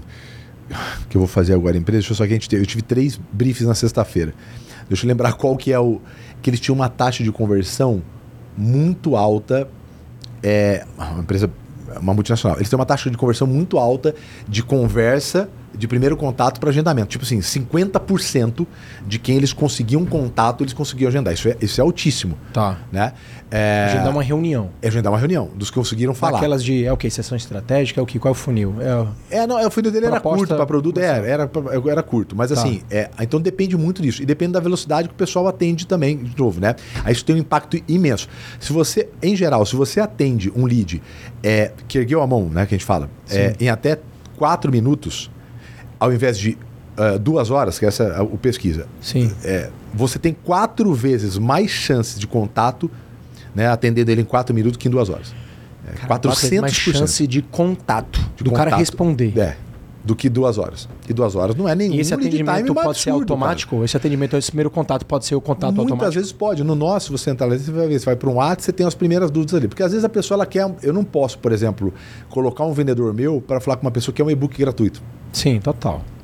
Então, essa Nem um parte. vendedor seu de duas horas da manhã, quando o cara estiver navegando, aí você também não, não Exatamente, consegue. ele vai cair ali. é, ele, no meu- na minha automatização aqui da- do, do, do, do Insta, ele já gera atividade no pipe. Tem, sim. Então, assim, com os números eu consigo puxar, se você já é, então beleza. Se você não é, com o seu telefone e nome, eu gero uma atividade no pipe. Perfeito. Então é um funil a pai. Então eu tenho um funil só de Insta, porque senão suja tudo as coisas de novo. Sim. Então a gente automatiza para lá. Aí o cara vai lá e a gente tem esse funil no outro dia, ele abre, como a gente só trabalha com CRM, isso que é legal, né? O vendedor não perde é, um tempo raríssimo e é é onde ele mais perde tempo, que é no planejamento. Então, ele, não é- ele não perde. Ele abre o pipe dele, tá lá, as atividades. É, para ele poder fazer no dia. Então, se gerou, já caiu o lead, ele já sabe quem entrou primeiro e tal. Então, isso tira, cara, isso. Tô falando de 30% a mais de Sim. produção. Total. Né? Mas essa matriz da objeção, como é que ela é abastecida? Fala aí só pra Então, gente a gente faz esse- muito, a gente faz muito, a gente faz muita reunião. A gente, o gestor escuta muito Reunião tá falando de é, rotina do time, é isso? É, a gente Reunião... faz simulação. Então a gente tem as dailies, a gente tem. O que a gente fez, faz lá? A gente faz daily. Então Tá. todo dia tem lá 10, 15 minutinhos. Tem o kickoff. Quem participa que é da, da- das dele? O líder comercial vendedor. e os vendedores Os dele. vendedores, Tá. exatamente. Ah, tem o kickoff, que participa, eh, participa o gestor também com ele. Dele é aquele check-in, né? De 10 minutos, rápido e tal, o que, que vai fazer hoje, tal, de tal, manhã, tal, tal, comecinho, galera, Pau. um chacoalhão, Boa. né? Fra, Motivação pra galera, porque oração, vendedor é assim, né? tiver. Sucon, ser vendedor é motivação na veia, né, velho? Acabou, acabou. Tem que ter o diário, tem que ter o diário. Boa. E dependendo do volume, é, e se ele está em rampagem, o controle de ponto que a gente fala. Controle de ponto. É, se o cara tem muito volume, por exemplo, a gente faz controle de ponto no almoço no final da tarde. Que é como é que estão os números, como é que estão as coisas, Tipo, as faz uma dele três vezes ao dia, mais ou menos isso, é isso? Exatamente. Tá. Então, os controles Boa. de ponto para... Então, daily, rotina, importantíssima para time de vendas, Aí tem um one-on-one quinzenal. quinzenal, f- feedback líder com Um liderado. Cara, tudo bem? Como é que tá os... Coach. o desenho dele planeja com a empresa, os pontos que ele. Tá, problema em casa. A gente tem uma sequência de perguntas lá que é, é Tá. muito para ligar a pessoa com, com o dia a dia dela. A gente não fala tanto especificamente ali das atividades, venda perdida, a gente usa isso mais em. Certo. é, nas dailies atividades ali. Sim. E o pessoal escuta muita ligação. Então o gestor escuta e a gente tem o- as O inteligências gestor artificiais, escuta né? as ligações que estão sendo gravadas, Exatamente. tanto de vídeo chamado quanto normal, porque isso está tudo no CRM. Exatamente. E aí uma das etapas desse coach, que é o líder, é ficar analisando essas chamadas e de isso. 15 em 15 dias é esse feedback. Exatamente. Faz simulação, então a gente Boa. faz bastante simulação quem está com mais desafio. Simulação de 15 em 15 ou não importa? Quando tiver desafio, bota, Cara, bota simular. os mais os que estão rampando, a gente faz simulação tipo assim, 20 dias seguidos, faz muita simulação, muito. 20 dias seguidos, todos É. os dias. E esse cara que tá rampando, vendedor novo, tu põe lead, porque é uma coisa que a gente faz, que, pô, eu escutei um cara falando que fazia e eu achei incrível, comecei a fazer. É, que é lead desqualificado para vendedor novo. Eu vou pegar, cara, a, a em- a empresa que mais, assim, hoje, pra mim, é a maior referência em é, escalar equipes comerciais, que chama EQI. EQI, EQI. EQI hoje, se eu não me engano, é a maior empresa do Brasil de agentes autônomos. Eles têm 30 bilhões EQI, custódias. cara, eu não conheço. Eles foram comprados, era da? XP, foram comprados pra, pelo BTG. Tá, então É, só produto financeiro. financeiro. Tá. Os caras têm 30 bilhões é, é, em, em- em custódia. né? Tá. São gigantescos e tal. E a IQI é engraçado, porque você perguntar para ele o que, que ele é. é, e você perguntar para o Juliano, que é o CEO, né? Porque nós somos uma escola de formação de vendedores. ele falou, nem a MRV tem tanto engenheiro que tem aqui, que é o padrão deles. Sim. É, Eles contratam engenheiro lá para trabalhar com venda. É, eles escalam num volume e num nível. Cara, produto financeiro é complexo. Total. Você escalar com volume é muito complicado. Mas quem vai lá, e nós levamos. As pessoas que vão para a imersão, ela tem a opção de um dia antes, ela paga um valor um pouco diferenciado e vai um dia antes com a gente no Experience, lá no, no Sales Club. Sim. E aí a gente vai conhecer como funciona a operação de aquisição de leads e formação de equipes comerciais lá na EQI. Como é que os caras conseguem fazer nesse volume. Isso é legal. E aí, aí você entende, os caras são. é, Ele falou, por que, que é isso? Ele falou, porque se amanhã tiver algum problema de vender produto financeiro e eu for vender é, é, creme, O cara vende qualquer coisa, pô. ele falou, em três meses eu sou a maior empresa do Brasil em, em estética. Ele fala. Porque eu aprendi a escalar e formar vendedores em alto nível, num volume muito grande. Animal. Então, assim, se você for é, pegar essa, que para mim é a maior escola do Brasil hoje, né, e eles são patrocinadores nossos oficiais lá do Seus Clube, o que, que eles fazem? Esses caras que estão rampando os dois primeiros meses, eles só recebem aqueles leads que já foi trabalhado pelos vendedores sêniores. Porque você não pode queimar lead bom com gente que está começando. Você não pode Sim. pegar um cara que custa uma fortuna, com lead Total. score lá em cima, Total. e colocar num cara. Não, esse cara tem que ir com o melhor. Quer dizer, não pode haver margem de erro para os melhores. E não tem melhor escola. Inclusive, 20 minutos antes de, de a gente começar aqui, eu tava respondendo a caixinha. Pô, eu tô com. Legal, moleque, isso acontece cada vez mais, graças a Deus. Tô com 16 anos e quero trabalhar com vendas. Que massa. Graças a Deus. O que, que eu faço? A primeira coisa eu falei, cara, procura é, é, cargo de SDR e BDR. Né? SDR qualificador, BDR prospectador Pra ativo. tu hoje, a melhor escola de vendas pra quem tá começando é isso. SDR BDR. É entrar no time de sales de alguma empresa Porque e virar SDR. É porque a exigência de conhecimento, habilidade tudo é, é muito menor do que para um closer. total, total. Entendeu? É, ou É que, é que antigamente a escola de vendas ia mais pra. Vendedor. Quando não existia muito inside tudo. sales, né? É, o vendedor fazia tudo, mas eu queria dizer mais uma questão, tipo, cara, vai pra um negócio de multinível, vai pra venda direta, vai vender porta em porta na rua, porque. Vai se ferrar, Vai se aprende ferrar. com a vida e volta. Sim. Né? Então, assim, só que você aprende um monte de coisa ruim. Hoje, as operações que já tem interna, em geral, uma equipe que tem, ele já tem um playbookzinho. Cara, total. O tempo de rampagem desse cara. já é... tem o CRM. Então, assim, é, até porque você fazer isso de forma remota interna, se você não tiver tecnologia, não dá para tocar. Total. Não tem como. Total. Então ele, natu ele, ele nasce, ele é nativo já de tecnologia e processo. Sim. Então, é a melhor escola que tem. E, cara, e se você for fazer BDR, então, que é o prospectador, é a melhor escola BDR que é o SDR, sendo que é o cara ativo, não é isso? Exatamente. O SDR é o que geralmente Boa. ele faz a qualificação. né? Sim. Ou ele trabalha ali uma base mais ativa, quente e tal, quando ele O faz. que, que alguma significa coisa- B, o B do BDR? Porque o D é, É- Development Representative, né? É, o D é o quê? Development Representative. É o B, B É, de business. É, Tá. Então, assim, é, esse, essa é a escola mais fera que tem. Porque, cara, é você pegar 40 pessoas por dia, é, ficar ligando, tentando agendar. E é essa atividade que os caras fazem. A XP é a mesma coisa. Sim, sim. O cara começa lá, ligando, tentando agendar a reunião Sim. e vendendo. Cara, é isso. É isso. O cara passou por aquilo, passou pelo Vale da Morte e é curto. Sim. Tem que ser. Eu faço uma, uma analogia aqui, né? Ai, Tiago, pelo amor de Deus, para de encheção de saco, eu tenho horror a mim. Mas, então eu vou falar a frase aqui que é, é o que acontece. Eu falo que é, é o BDR ele é igual ao traficante, ele não tem vida longa. o cara tem que ter meses de atividade. Porque é mói com a pessoa. O cara não dá pra ser 3, 4 anos BDR. Ele é, leva pau. Cara, é 40, 50 ligações por dia 70% não. Sim. Nem o maior sadomasoquista do mundo vai ficar dois anos tomando não e sendo. Total, entendeu? Então, assim. É, e essa lista não é infinita. Quer dizer, você vai voltar. Essa lista que já foi ruim, dá, se não sair, uma hora vai voltar. Então, o desenho de quem tem é o BDR, Sim. ele precisa passar para aquilo, ou para virar SDR, ou para virar é o closer, né? E são características, remuneração diferente. O BDR não pode trabalhar do SDR. Esse é outro erro que a gente salva a vida das pessoas dentro dos seus clubes. O cara vai começar a montar a operação interna, ah. ele vai colocar um cara, o BDR e o SDR, para trabalhar um do lado do outro. Não pode, isso jamais. Nem no ambiente físico. Não, nem perto. no ambiente físico. Por quê? Porque, imagina, eu tô lá, fazendo Sim. 40 ligações é por dia, tomando velho. 39 não. Uhum. E do lado tá o cara recebendo lead. Ah, não sei se eu vou passar esse lead pro close. Não sei se você tá apto. Pô, o cara, o quê? Eu tomando aqui e o cara recebendo lead, jogando lead fora, teoricamente uhum. não é qualificando, né? Uhum. Então, assim, o cara não pode. A remuneração é diferente, os incentivos, é outra atividade, né? objetivo é outra atividade. Mas ele tem que ter um próximo passo já definido. Cara, você entra aqui, ali na EQI é assim. Você entra, são X meses. Quanto tempo de rampagem, mais ou menos? O dele tá lá, então, o dele, se não me engano, em torno de 5 a 6 meses. 5 a 6 meses de rampagem? De rampagem. Não, de duração do, da, da é, carreira, projeto, né? Ele tem que estar tá em 6 meses é, já com carteira, e aí ele ganha, obviamente, Entendi. a porcentagem. Ele tem que estar tá com carteira, ele já Entendi. não faz mais, entendeu? Mas qual é o tempo de rampagem hoje, médio, de um vendedor júnior, um cara que nunca vendeu para. média, vamos pegar bem média, tá? É. Não tocar porque pode variar. A gente Sim. tem, por exemplo, clientes no Elite nosso que é um ano um ano. É, é, muito específico. É, depende é, do, do, produto Bombas específicas para prédios acima de 40, que o cara tá atende a América Latina. Muito específico. engenheiro uhum. com muito tal. Mas, em geral, na média, é entre 3 e 4 meses tá. o tempo de rampagem. Que é o, o famoso CLT 30, 60, 90. Aham, uhum, total. Né? Mas é, geralmente é o tempo de rampagem. O tempo de rampagem, para quem está aqui, é, é o tempo que a pessoa leva do dia que ela entra até o dia que ela está vendendo ali 80, 90, 100% da meta ideal de um vendedor bom. Essa é o, a tradução do que é rampagem. Né? Sim. Tá, e voltando para as rotinas, então, a gente falou do daily, a gente falou dos 15 15, do líder. Quantos liderados abaixo de um líder ideal aí que tu sugere para galera?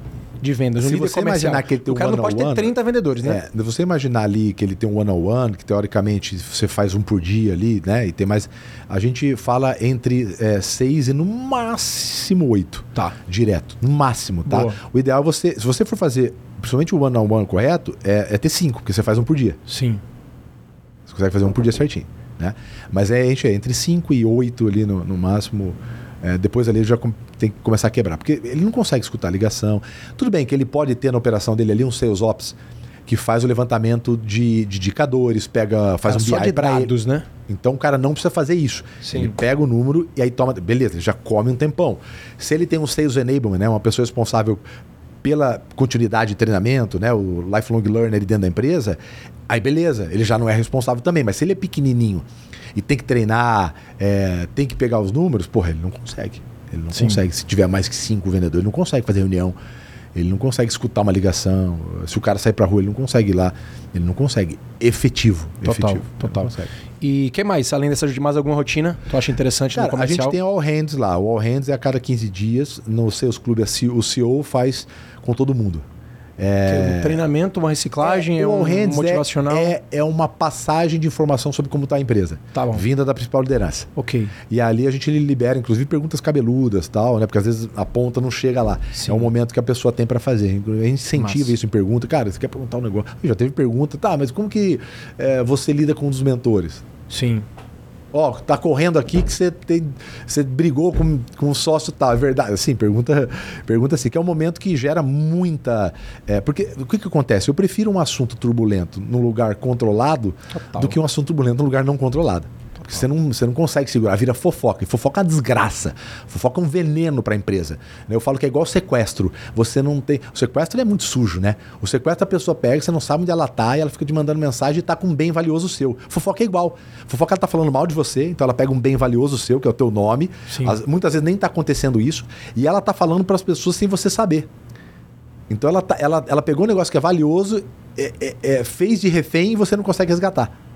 Então fofoca é horrível dentro da empresa, né? Então como é que você tira a fofoca? Inclusive fazendo isso, expondo, né, a maior liderança, que é o CEO no caso, nossa é, a mulher, né, a CEO, a, a Patrícia, é, nessas reuniões com as lideranças, e está liberado perguntar, e ela passa as informações da empresa. Olha, então, é, esses últimos 15 dias nós tivemos reunião de alinhamos o BP novo, né? Então nós estamos ajustando isso. Ah, daqui a um mês nós vamos passar qual né, o nosso BP para o ano que vem. Então, então, a gente vai passando. Estamos com um olhar estratégico no mercado, talvez a gente adquira uma empresa ou. Então ela passa as informações mais estratégicas, Sim. que talvez não chega na ponta é, nessas reuniões. Então é bem legal. Massa, ou seja, para resumir então pra galera, rotina, galera, de time comercial aqui, ó, de gestão. Daily, é, Kickoff, o kickoff semanal, é, o É, simulação, quinzenal, roleplay. as- Tá, roleplay, simulação, É, one-on-one. os coaches one-on-one e o all hands. Hands. Isso aqui, cara, se o cara fizer metade disso aqui, o cara já tá bem pra amor de cacete. E tu começasse falando assim, meu irmão, Rafa, uma das áreas mais negligenciadas de toda empresa é o comercial. Hum. Beleza, a galera que já captou isso agora- até agora, que, que eles podem fazer agora efetivamente para mudar o jogo? Ele já tem uma empresa que está negligenciada. Tem pessoas lá que não tem perfil, não tem treinamento. O que, que ele faz agora para virar o jogo imediatamente? Bom. Em termos de remuneração, em termos de eh, quantidade de pessoas e qualidade de pessoas e de cultura. Fechamento rápido, só para a gente ir para o processo. Ótimo. Ó, a primeira coisa é ele, ele, ele saber o que está acontecendo, que é o que a maioria não sabe. Né? A gente tem uma pesquisa que 94% das pessoas responsáveis pelo departamento comercial é, não conhecem seus números de lá. Caralho. Não conhece. Se você, se você imaginar quantas pessoas usam CRM e imaginar que, sei lá, 80% o CRM está montado errado, Ah, sim. Sim, eu, eu nem CRM tem, né? É, Não, o CRM tem, Deus. então assim, os que, Sim. os que o usam e tal. Então, assim, é impossível você controlar alguma coisa, você mudar alguma coisa que você não controla. Então a primeira coisa é entender onde que vaza dinheiro no departamento comercial. Onde que vaza dinheiro? Onde? O que está acontecendo? Eu preciso entender taxa de conversão. Sim.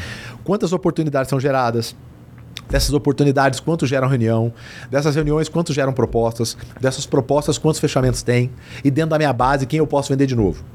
Então, essas quatro coisas aqui, Boa. isso aqui é operação comercial. Essa é, o é é a máquina de venda, são esses quatro motores aqui.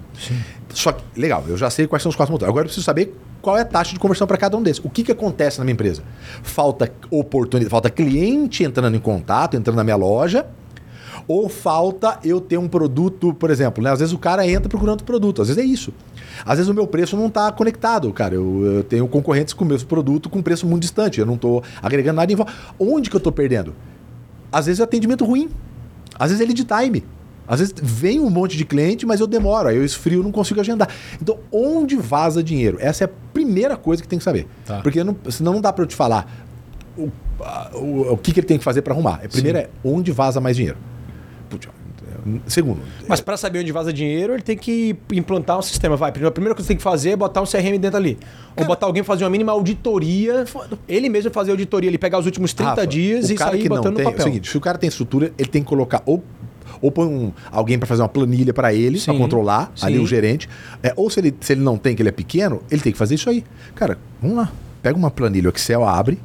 O Paulo, vendedor. Quantos contatos ele fez? Então, isso é diário. É tipo conciliação bancária. Sim.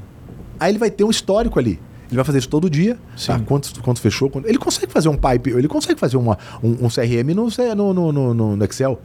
Ele faz um kanbanzinho ali. Tá. Cara, tem essas oportunidades. Quanto falta isso aqui? Tá, essa aqui quando que é? Paulo, ó, isso aqui fecha até quarta. Então, fecha- vou lá, coloco na minha agenda. O cara não tem CRM, tá? Se for CRM, isso automatiza. Então, quarta-feira, perguntar pro Paulo se ele fechou com o Fernando. Que, ó, Vinícius, o que mais tem aqui? Ó, tem essas duas oportunidades. Essa fecha quando? Essa fecha aqui quanto? Quanto que é? 10 mil. Essa aqui fecha aqui, 9 mil. Quanto? Quinta-feira, quinta-feira. Pronto, aqui eu começo a controlar. Tá bom. É criar a cultura de ter o controle. De ter o controle, perfeito. Porque então senão- é sair do feeling e ir para análise. É, é um, é um- uma virada cultural desse, do mindset desse, desse empreendedor aí. Como que eu fazia quando comecei a ser gestor lá atrás? Que o CRM era muito raro, caro, eu não tinha né, dinheiro para pagar, era eu com três vendedores. Cara, lousa, A gente fazia venda Quatro. de rua. Cara, Lousa Total. fazia contro é, controle de ponto duas vezes no dia. Sim. O cara saía de uma. É, kickoff, era, era, era o daily. Cara, beleza? O que, que tem hoje? Pá, pá, pá, pá, pá. Ah, Alexandre, o que, que tem hoje? Bia, o que, que tem hoje? É, Enio, o que, que tem hoje? Tá. Beleza. A hora do almoço, volta todo mundo pra cá, a gente come aqui e repassa com foi de manhã. Tum, tum, tum, tum, tum, tum, de manhã fez isso aqui. E à tarde? À tarde isso aqui. Então todo mundo volta às 5 e meia, a gente repassa do dia e cria já a agenda da, da manhã do seguinte, dia seguinte. Boa. Na unha, na lousa e acompanhando. Então todo mundo, quem não voltava, quem não passava as informações, quem não fazia. Hoje você consegue fazer de forma mais automatizada. O WhatsApp fica dentro, então toda conversa do WhatsApp hoje fica dentro do CRM. As ligações fica toda salva dentro do CRM. Então você quer saber, eu só clico o nome do cliente, lá tá tudo. Qual foi a conversa de WhatsApp, como foram as ligações. Né? A gente tem lá o nossa inteligência artificial que ele ele pega a ligação ou a chamada e divide as conversas. Então ele já, você só escreve quem é. Então, ó, o Rafa é, o Rafa começou a falar. Aí ele transcreve tudo que o Rafa falou. Sim. Agora o Thiago começou. Então ele transcreve. Aí ele mostra quem falou mais e quem falou menos em porcentagem. Ah, isso aí, aí que a gente tem aquela, aquele dado, né? De é, seu vendedor ouve mais do que fala, né? É, e depende da etapa. Qual é a um ferramenta que tu o usa para extrair? Tactic. Tactic. Tactic. Consegue extrair toda essa Tudo isso. reporte. Ele faz um resumo em bullet points Isso da é conversa inteira, Isso é embaixo, cacete. então os, os tópicos. Cacete. É, dependendo do CRM, como API aberto, você consegue, durante a call, fazer agendamento de atividade no CRM só falando. Então, ok, terça-feira. Tipo- tipo comando de marcar, voz. Exato, tipo uma taguear com o negócio. Ó, marcar reunião com o Rafa terça-feira é, para retorno com o sócio sobre o investimento de X mil reais. Tá agendado. Tá agendado. Muito massa. Tem coisa pra caralho, isso é só um pouco do. Então, assim, você tem esses dois lados, mas o mais importante, criar a cultura. Pode ser na folha, no, jornal, no papel higiênico, mas criar uma cultura de controle. Perfeito. Não tem como você fazer mu- mudanças sem o mínimo de controle. Perfeito. Começou a controlar, eu vou primeiro é, é, onde mais vaza. Porque às vezes a equipe é boa pra caramba. A equipe tem 80% de taxa de conversão. Não adianta eu ficar fazendo reunião com a equipe, cobrando motivação, pressionando os caras para fazer fechamento, sendo que os caras têm uma taxa de fechamento muito alta. Sim. E tô precisando de lead. Uhum. Eu tô precisando de uma campanha. Cara, beleza, não tem lead? Vamos pegar a base? Tem produto para vender para base? Vamos pegar, sei lá, tem base dos últimos seis meses de gente que veio, mas não comprou? Então, vou- não sei, eu vou fazer alguma atividade.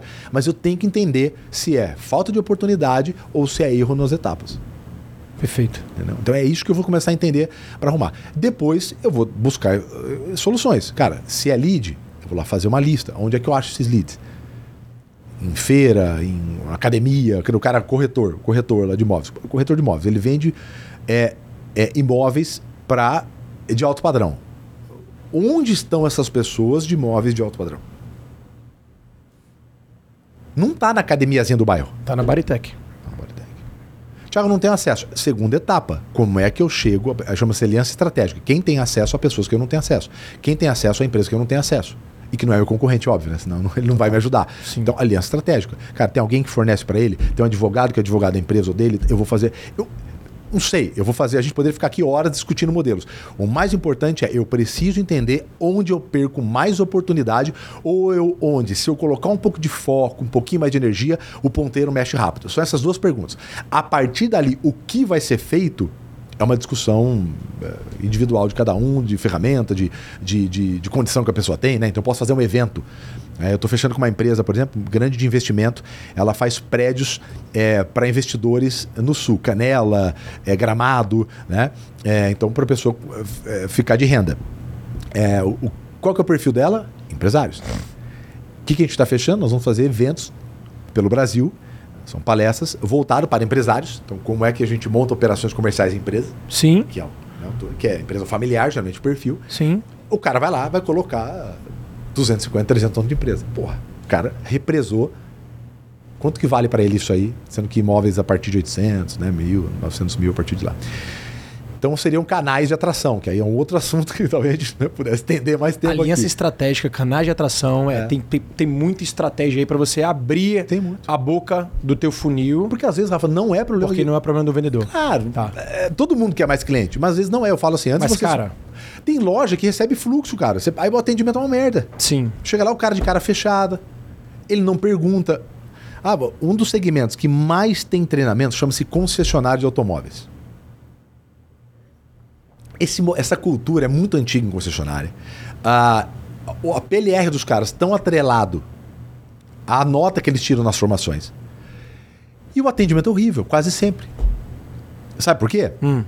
Porque a equipe é a cara do gerente. Sim. Vai ver o gestor. Eu já conversei com, com um monte, um monte. Cara, mas o que é conversar no WhatsApp? Por exemplo, o sistema da maioria das concessionárias, lojas de automóveis, não só concessionárias, mas lojas de automóveis, o cara não põe o WhatsApp, por exemplo, dentro do sistema. O cara usa o WhatsApp próprio. Como que foi a conversa? Não sabe. Que é um indicador que quase ninguém consegue responder? O quê? Motivos de perda. Uhum. Se você pegar, se você só comprar a ideia do, do vendedor, qual que é o principal motivo de perda do cliente? Que Não foi caro dinheiro. demais, é. Não é. Inclusive, isso não pode ser nem motivo de perda. Não pode estar, né? Isso tinha que ser Vai lá levantado listar. antes. Total. É, o cara tem dinheiro, qualificação. ele tem perfil. não é, devia nem passar para a próxima Bant, etapa. vai, que é uma das Sim. mais antigas, mais usada. Budget começa, tem dinheiro pro negócio? Total. Tem dinheiro pro negócio? Sim. Então, assim, é, é, o concessionário é horrível. O concessionário, cara, você- por que, que eu falo concessionário? Porque concessionário tem um negócio chamado emoção. O carro, velho, é um negócio. mu- te- te- Se bobear, tem mais emoções do que a casa envolvida. Então é fácil, porque venda é emoção. A, toda decisão de compra é emocional, inclusive as técnicas. Ela é emocional. A decisão de compra, no final, ela é, é emocional. E você está vendendo carro. O cara é capaz de passar 40 minutos com você e não perguntar o teu nome. Ele não pergunta se o carro é para você, que carro que você tem. Você chega lá, ele fala do carro como se você vivesse numa ilha que não tem internet. Como se fosse há 25 anos atrás que você não tinha acesso à informação. A única É mesmo. informação que você tinha era a propaganda que passava na Globo. É mesmo, velho. Porra, a gente tem uma pesquisa que 70% de tudo que o cliente precisa saber para tomar uma decisão, ele já sabe antes de falar com o, cliente, com o vendedor. Aham. Então, quando ele vai falar com o vendedor, 70% das informações ele já sabe, das decisões ele já tomou, Caralho. e o vendedor trata isso como se não existisse. Ele começa a falar do carro. Esse carro. Eu já sei que esse carro tem motor e isso, tem ar-condicionado. Por quê? Porque meu vizinho tem. É por isso que eu estou vendo. Não tem uma pergunta. A venda que era para ser em 20 minutos, leva duas horas e ainda assim você não consegue fazer. Irmão, isso que você falou é muito foda. Eu costumo ir eh, todo ano na NRF, né? Sim, é a maior feira de varejo do, do mundo. Acontece em Nova York todo ano, cara, em janeiro. A última vez que eu fui, que não foi nem esse ano eu pulei, foi um ano repassado, retrasado, eh, eu saí de lá com uma frase muito foda do principal executivo da Nike, né? Das lojas, varejo, varejo da Nike. É, com base nessa ideia que você acabou de dizer, que 70% das informações que todo comprador precisa saber ao tomar a decisão de compra, ele já sabe, ou seja, é, a gente vive na era da abundância, na era da informação. Se você quer comprar uma coisa, você pesquisa na internet antes de ir para uma loja, qual é o papel então do vendedor de loja? Qual é o papel de quem está lá? Ele deixou claro uma frase, foi get the fuck out of the way. Sai da porra da frente do comprador, porque ele tem que entrar lá com a autonomia dele, é, sabendo exatamente o que, que ele quer, ou seja, não vira um atrito. Muitas vezes, muitas vezes o vendedor ele é um atrito na hora da compra. No varejo, sim. No varejo, o, o cliente chega na loja, tem o vendedor e tem o produto. O vendedor fica lá na frente e muitas vezes pro cara não é, o que, não é aquilo que ele quer. Tanto é que depois que o varejo de alimentação, principalmente, implantou os totens de autoatendimento, na Mac, por exemplo, a Mac é padrão. Toda Mac do mundo agora vem aquele totem de autoatendimento. Uhum. O, ticket, o ticket médio do, do totem é 30% maior do que o do vendedor. Cara, já é comprovado. O vendedor, o vendedor atrapalhava. Des- O vendedor desvendia, atrapalha. desvendia. Sim, porque eh, não fazia o adicional, a oferta adicional como deveria fazer, porque tinha uma pressão social muito forte entre o, o atendimento da cara fechada. Cara, muitas vezes o vendedor é um atrito na tua, na tua jornada de compra e você não sabe. Em varejo, principalmente, cada vez mais. Pô, doideira. O vendedor, o papel para mim do vendedor, e para mim essa pergunta, qual que é o papel do vendedor no futuro? É futuro barra presente, tá? É um papel de curador. Como o cliente chega com 70% da informação, a minha função é pegar o que ele já tem de informação, Boa. Quebra-cabeça. o que eu tenho, Boa. o que é o produto e o que ele está querendo. Então eu pego esses quatro fatores e faço uma curadoria disso aqui. Ó, então isso daqui encaixa aqui, isso aqui é verdade, porque às vezes o cara também veio com uma informação que não é verdadeira. Sim. Às vezes o cunhado falou um negócio que não exige. Sim. né? Ele viu uma, uma reclamação de um cliente no Reclame Aqui de quatro anos atrás que já foi resolvida, mas o cara não, não, não- se aprofundou, não viu que foi resolvida, ele pegou Sim. aquilo como. Então, esse papel do vendedor é um papel de curadoria. E aí, o que, que envolve a curadoria? Envolve perguntas muito bem feitas, objetivo muito claro do vendedor. Então, qual é o meu objetivo? Como que eu defino sucesso na minha abordagem com o cliente? Né? A gente chama as SLAs, né? o termo inglês ali, que são os acordos entre etapas. Mas é, como é que eu defino que eu tive sucesso nessa etapa e vou para outra? Né? Então, como é que eu defino sucesso na minha abordagem? Sendo curador. Como é que eu defino sucesso na curadoria? Perguntando muito bem, tentando entender o máximo que ele já tem, o que, que ele não quer, qual é o medo, o que, que ele tem de paradigma, qual o desejo, né? se ele quer para agora, se ele quer para depois, como ele quer receber aquilo. Eu pego essas informações e vou casando e encaminho ele para o negócio. Então, assim, é um trabalho muito mais complexo. Né? Olha é, só. É, é, e é o ticket médio de vendedor, em geral, ele vem aumentando de ganho, né? É, ao mesmo tempo que ele vem se tornando um profissional mais completo. Então, o vendedor que agrega pouco, ele ganha pouco mesmo, salário mínimo. Né? Por quê? Porque ele muitas vezes ele é até um atrito. É que infelizmente o cara não consegue deixar a loja sozinho, mas se deixasse a loja sozinho, talvez Sim. fizesse esse trabalho melhor. Né? Total. Cara, é, chegando aí na, na reta final, eu teria duas horas aqui de perguntas aqui. É um mas eu queria bom, que a gente. Eu queria que a gente fizesse aquela, aquele power question agora. Coisa rápida, ping-pong assim. Boa. Vamos lá. É, eu vou botar nas tuas mãos alguns desafios, tá? Se eu não souber, eu falo assim, passo. Porque eu já falei tanta merda em podcast aqui. O cara, puta, como é que você falou? Eu falei, cara, então eu passo agora o próximo. Eu, e falar em merda de podcast, tem um cara que eu não conheço, não sei nem quem é, mas ele viralizou com um trecho dele num podcast, que é falando assim, ó, o vendedor, eu acho que, eu acho que ele é um cara de vendas. Ah. né? É, e não foi no podcast, desculpa, foi alguma aula gravada. Acho que deve ter visto. Que ele fala assim: ó, um vendedor nunca deve começar uma ligação dizendo assim: Olá, boa tarde, fulano. tu já É o coisa, cara. Tu é o meu grande ele? amigo o Gui, É Gui mesmo? Machado. Cara, O Gui virou Machado meme pra cacete. O virou- Foi muito Não, bom. E ele chora cara. de rir agora. É mesmo? Tem um melhor que o outro, né? Ô, dona Maria, tudo bem, sua filha da puta? Ele começa. Ó, tô com promoção hoje na loja. Ai, seu corno, não sei. Cara, e ele chora de rir. O que, que ele quis dizer com aquilo, por Foi favor, tirado cara? do. Esse é, um- qual Foi que é- tirado do, é óbvio que tirado do contexto. É, o que, que- o que, que é o, qual é o perigo? Por isso que eu falo aqui, como eu falo muito, e eu, assim, eu, né, enfim, né, a gente acaba acaba tendo um ba- bate-papo muito tranquilo, né? Não, Sim. eu não devo nada, pago todos É, os meus total, impostos. total. Então, aí, mas é que o recorte ele é muito criminoso, né? É. Como o cancelamento ficou uma ferramenta é, é, de, uma, de um grupo muito grande né, no Brasil hoje, né? Que é um, é, que é um público muito é, perigoso, inclusive para o próprio negócio, né? Que é essa geração mais jovem, né? Ela usa do cancelamento. Ontem eu coloquei, inclusive, né? Se as pessoas fossem tão criteriosas com os erros dela como elas são com os dos outros, o planeta seria maravilhoso. Verdade. Então ela usa os recortes para cancelar. Então eu não gosto, pego um recorte daquele lá. O do Sim. Gui, é, ele tem toda uma questão de abordagem, de quando ele fala daquilo lá, se você pegar todo o texto, que é o de dissonância cognitiva. Que é né? exatamente o que você estava falando antes. É, quando você faz uma abordagem padrão, o cara, não, tô- tudo bem, o que, que você quer? Meio que assim tá. Então ele tá Ah, usando algumas coisas. Agora, claro. Agora tá explicado. Exato. O Gui é um cara incrível, puta cara incrível tal, né? Cara, mas ficou muito bom aqui. Mas Ele, se você pegar nos comentários, várias, ele tá Ele chorando, ele, comenta, né? tá chorando de rir. E pra ele foi sensacional. Sim. Porque viralizou. Fale ele é mal, muito fale bem, mas fale de mim, né? Quem conhece sabe que ele é, assim, é muito bom. O cara trabalhou muito tempo realmente como corretor, um cara conhece e tal. Então é um cara bem bacana. Muito bom. Mas é mais ou menos isso, Muito né? bom. Tem umas dissonâncias cognitivas. E tem alguma. Tem testes. Cara, tem muito teste. Tem, Às vezes dentro do mesmo teste funciona com um grupo, não funciona com outro. É, um dos vídeos meus mais práticos, é, assim, que tem mais comentário absurdo, a pessoa explodindo a cabeça, são as técnicas para você é, fazer venda pelo WhatsApp no meu YouTube. Se você, antes de assistir o vídeo, eu falo pra galera, a hora que você entrar lá, não assiste antes. Você vê os comentários embaixo. Aquilo vai fritar. O cara falou, é impressionante, eu acabei de usar, voltou 10 clientes meus. Cara, eu acabei de usar, acabei de fechar uma venda. Isso é um absurdo, é muito louco. Porque são pequenos gatilhos que a gente vai quebrando, né? Essas, essa, esse status quo que é de proteção de, de preço, do cliente fugir, mentir. Mas isso veio de muito teste. Você imagina que eu errei pra caramba, eu fui xingado, às vezes a gente é um pouquinho mais.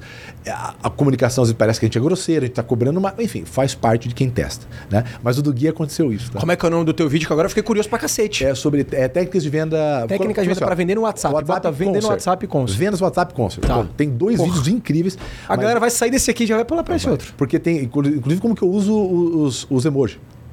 Então, como é que eu uso tá. o emoji de sirene? Como é que eu uso Humanizando. como é que eu pergunto? Como é que eu final que hora que eu faço a pergunta e coloco emoji depois? Ou faço emoji antes e depois eu uso a pergunta? Ou muito bom. Que emoji que eu uso antes de mandar áudio? Cara, muito bom. É muito prático. A gente já emenda então com aquele, aquela pergunta ping-pong que é WhatsApp ou ligação? Número, falo, né, número, ligação converte infinitamente mais. Só que a gente tem que entender que existe uma jornada. Então, talvez ele. é, e aí eu tô falando de experiência própria nossa. É, a primeira ligação, às vezes, a pessoa não atende. Inclusive porque agora caiu, é, tem muita dificuldade de você achar VoIP com máscara. Então com a máscara. é, você VoIP com conseguia- máscara? Máscara É. de quê? É porque você conseguia colocar o número da, da cidade. Ah, tá. É, hoje, chama hoje tá máscara mais isso. difícil. É, que chama máscara. A, a gente tem uma, uma, uma empresa que a gente está quase fechando é, o projeto com ela, que é uma empresa americana, que ela é, é- é que hoje ela só faz com Samsung. Ela está tentando fazer isso agora com iPhone. Que ela, quando te liga, aparece ou o logo da empresa ou aparece a tua foto. Então a gente que é influenciador, é, aparece a foto. Então imagina, a taxa de, de atendimento Mas é, ligação aparecer foto? é na, na, na tela aqui. A hora que aparece, aparece uma imagem na tela. Isso no WhatsApp ou no telefone normal? Isso no normal? VoIP, na ligação. Sabe essa ligação 0030? Sim. Então, essa você consegue fazer com isso. Cara, eu não, tinha imagina, Exatamente. não tinha muito, a não, ideia. A taxa que- é, muito, é muito legal. É muito. Inclusive, você pode fazer os disparos de ligação, que elas, sabe, como você vai fazer lançamento? Sim, aqueles automáticos. Exatamente, você faz aquilo lá. Então, então tem essa aí. Então, assim, quando tem ligação, é muito maior. Mas às vezes, é, o primeiro contato por ligação é mais difícil. Tá. Então, eu. Mas a primeira, sempre. A minha, vou falar como eu faço lá, tá? Tá. Não, tô, não tô cagando regra aqui, não. É, a gente. Caiu o lead, a gente liga. Não atendeu, na hora, WhatsApp. Fernando, eu acabei de ligar para você, é o Thiago, você acabou de deixar seu WhatsApp, eu sou o Thiago, eu trabalho aqui, tal, tal. Tem algum melhor algum momento para eu poder ligar para você, preciso tirar algumas dúvidas com você, ou posso tirar algumas dúvidas iniciais aqui? Ah, não, eu prefiro aqui. Aí eu faço duas, três, mas já tento fazer uma ligação logo na sequência. Tá, Entendeu? Eu falo, beleza, eu tiro duas dúvidas e já. Beleza, vamos, posso te ligar daqui a pouco? tá bom. Então tu ainda valoriza a ligação bastante. É, é, é- é- é matemático. É, onde tem ligação, tem uma taxa muito maior de conversão do que quando só pelo WhatsApp. Tá bom. Vamos lá, segunda pergunta. Vendedor júnior para desenvolver, que não tem vício, ou vendedor sênior mais caro, só que já vem pronto? Assim, eu, é, eu, eu, eu desenvolvi com esse tempo, eu tenho vários outros negócios, eu tenho uma consultora financeira, tal, outros negócios. Então, assim, a gente acabou eh, saindo só da parte de vendas, que esse é o que eu quero para todo vendedor, que ele possa é, ter os seus próprios negócios, né? Ou empreender dentro da empresa. O que eu aprendi? Contrata gente muito boa e não atrapalha. Isso mudou todas as minhas empresas. Não atrapalha. Contrata gente boa. Então, assim, se você for contratar um vendedor muito bom, cara, deixa ele fazer. Tem um método, deixa ele trabalhar. Agora, vendedor bom, ele custa muito dinheiro e ainda poucas empresas estão dispostas a pagar. Inclusive, dependendo do seu modelo, sua empresa, tamanho, né? Ter um modelo de participação. Esse cara tem que ser tem que ter participação no negócio. Porque esse cara, ele vira um sócio seu na atividade. E se ele tem um método, se ele entende, é muito fácil dele sair e criar o próprio negócio. Então, assim, é, se você tiver condição, paga alguém muito bom, não só para venda, para qualquer segmento. E deixa o cara trabalhar. Agora, em geral, o que eu estou vendo é as pessoas contratando gente que não tem experiência, muita experiência na área. Quem tem método. Porque tá, é mais difícil você fazer o cara que tem muita experiência é, Seguir o é, método. seguir um método que você pegar uma pessoa nova e, seguir, o- e fazer o método dela. Mas isso pra gente já tem playbook e processo. Os caras não estão pegando. Quer um exemplo? Um dos caras que mais cresce em consórcio no Brasil, que eu fiz o lançamento agora de pouco, que é o Dan. Ele tem o maior canal de YouTube do mundo de consórcio. Né? Chama Dan. É incrível, Danilo. É o careca, não? Não. O Danilo, não, o Danilo é cara incrível, né? F- formado em engenharia no Unicamp e tal. O cara formou em engenharia no Unicamp e largou para trabalhar com venda. Acabou de Massa. formar, formou e foi trabalhar com venda a vida inteira. E hoje, o mês passado, faturou 30 milhões de venda de consórcio no mês. Né? Se você pegar ele, ele tem toda a equipe interna, ninguém tem experiência. Começou tudo com Tudo jovem. Tudo jovem. Porque, mas ele Tá, tem mas a- método, mas a tua- ele tem playbook. Tá, mas a tua, a tua opinião então é. é- Se você tem um método, contrata gente que não tem muita experiência, ou se você tem muito dinheiro, contrata um cara muito bom e põe lá dentro. Tá. Mas formar vendedores. Se o cara não é tiver nem vendedor e nem método, faz o quê? O cara, Se o cara não tiver nem dinheiro pra contratar contrata, o cara, com, contrata com gente de experiência. gente de experiência. Sabe por quê? Porque é ele sem saber o que fazer e você. Uhum. tá. Fica os dois sem. É preferível você ter alguém que sabe, pelo menos, para começar a arrancar dinheiro do chão e depois você vai criando um método ou contratando outras pessoas e vai crescendo, do que você não colocar dinheiro para dentro da empresa. Não existe empresa se não tiver cliente rodando. Não tem. Ponto Tá final. Pode ter cultura, o produto é o mais lindo, roda, é sano, amador, incrível. Se não vender, não existe empresa. Tá. E aí a gente vai pra terceira então, que é o seguinte: eu vi que o Luiz Gaziri tá aqui, né? Brasil tem. Um dos caras que. Ele, ele escreveu contigo ou ele só Gaziri deu tem entrevista depoimento? com ele. Tem entrevista aqui. Tem entrevista com ele. Luiz é um Sobre cara que ele fala. O Luiz é um cara que ele defende fixo alto Sabia. e variável baixo. Sabia. E aí eu queria trazer pra você. E aí, fixo alto, variável baixo ou fixo baixo com variável alto? O Gaziri, esse assunto, o Gaziri é um dos caras mais xingados que tem no, sei. do mercado. Eu sei. Porque ele não defende é, é, de baixo, ele defende que não tem variável, Não tem, né? só fixo. É. Só que qual que é o fixo? Eu, eu sei porque, assim, além de eu, saber das empresas que ele implementou, nós temos no Elite empresas que implementaram isso. Duas, grandes. Então eu sei como funciona exatamente. Qual que é o benefício? Primeiro, do ser humano. A pessoa que ela, ela. Imagina, o vendedor, ele vai saber se ele vai pagar as contas básicas dele lá pelo dia 20 e pouco. Básico, eu tô falando, cara, comida, escola e sim, filho. sim, sim. Aí eu vou te fazer uma pergunta. Se você tem uma chance de mentir, omitir, para botar comida na boca do teu filho, você não vai fazer isso? Sim. É óbvio. Ou você vai respeitar a cultura que é da empresa? Não vai. Tô falando que o que acontece no dia a dia, na ponta. Então, é, tem milhares de pesquisas é, que quando você tem o seu fixo, o, o- o seu dinheiro que você precisa para sustentar. Primeiro que tem a questão do estresse. O ah, estresse ele diminui massa cinzenta, então você toma decisões piores. Você ao longo do tempo você vai ficando com, eh, com dissonância cognitiva, né, que toma, eh, tendo mais dificuldade né, de associar a coisa. Tem um monte de, de coisa ruim com excesso de pressão. Então é isso que ele defende lá. E o que, que é o fixo? É a média dos últimos 18 meses.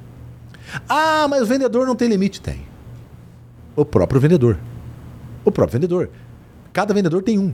Então ele pode ter, ah, não, mas quanto mais ele vende, ele... sim, mas ele tem um limite de venda. Ele não consegue vender infinito para todo mundo no mundo.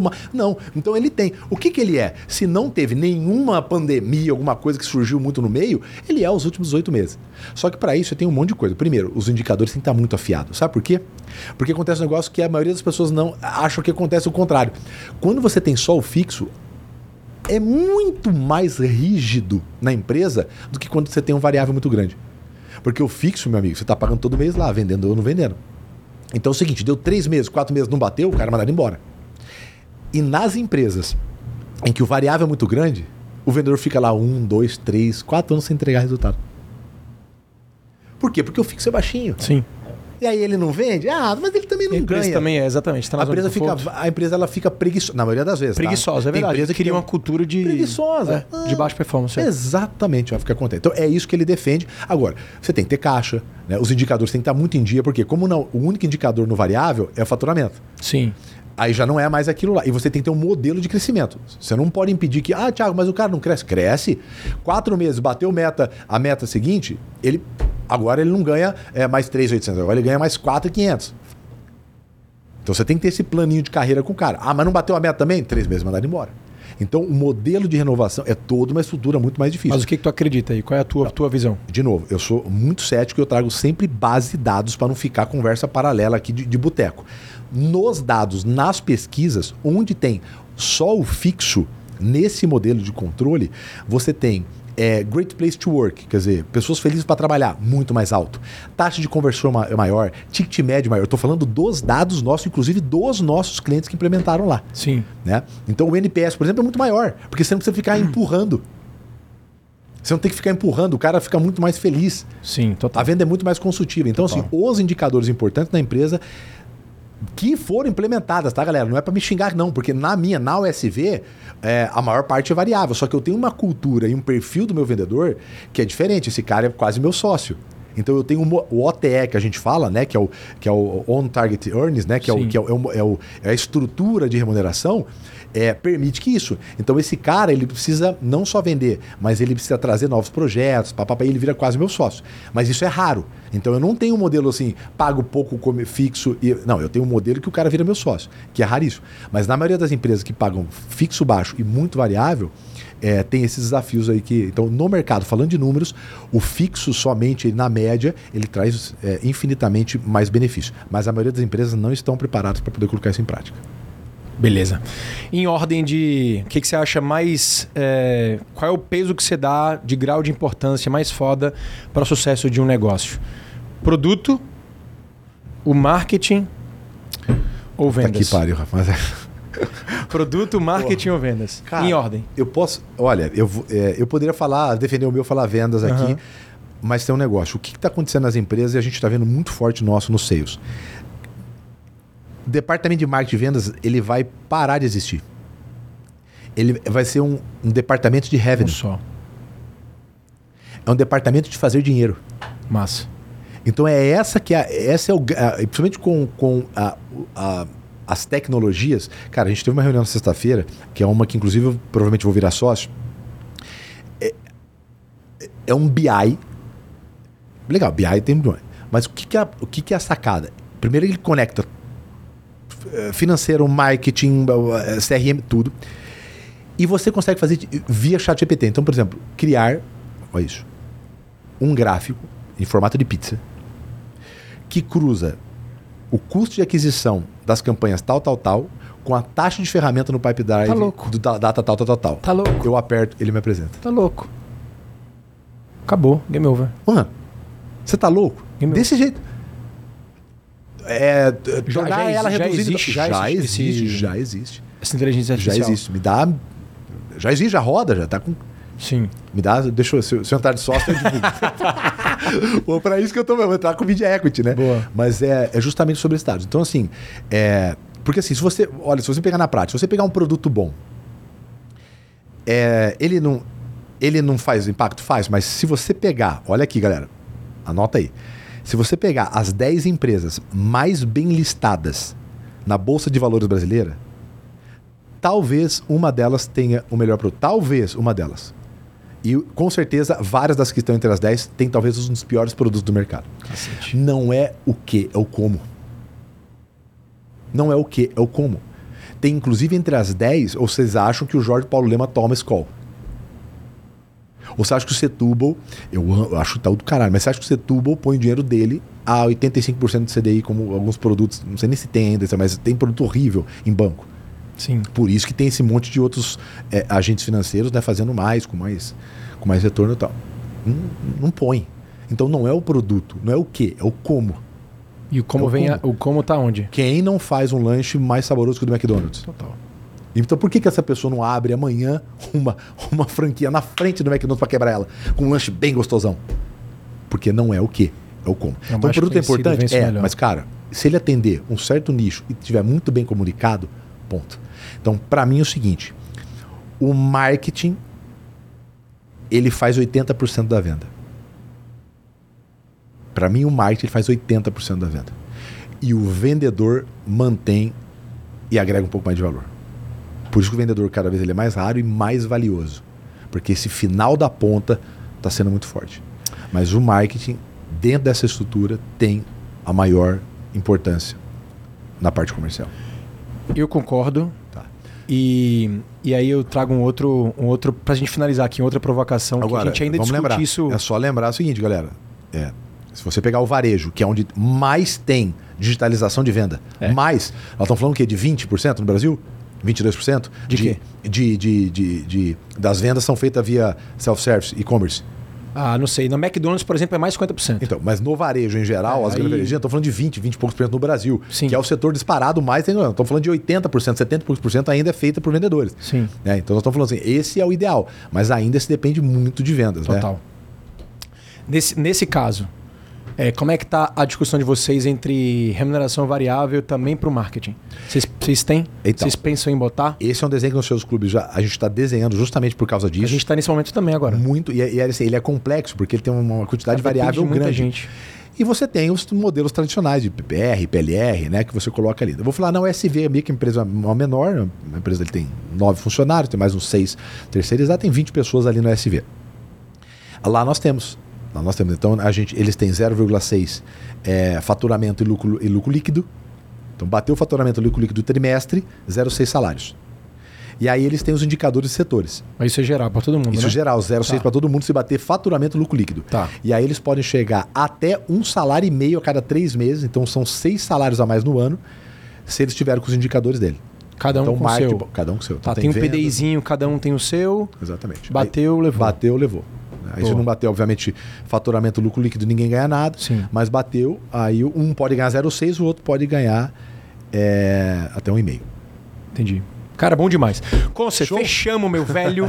Passa pra galera aí uma mensagem É, final cara. aí tua, vai. Cara, Bota o teu arroba também pra turma. Pra que, é, o Instagram talvez seja ali o, o local onde tem todas as informações. Lá tem os cursos gratuitos, os cursos pagos, é, quem sou eu, conteúdo pra caramba, caixinha de pergunta, as novidades, tudo ali pelo Instagram, que é a ferramenta que a gente é, mais usa, que é Thiago Concer Oficial. Então, Thiago TH, Thiago Concer Oficial.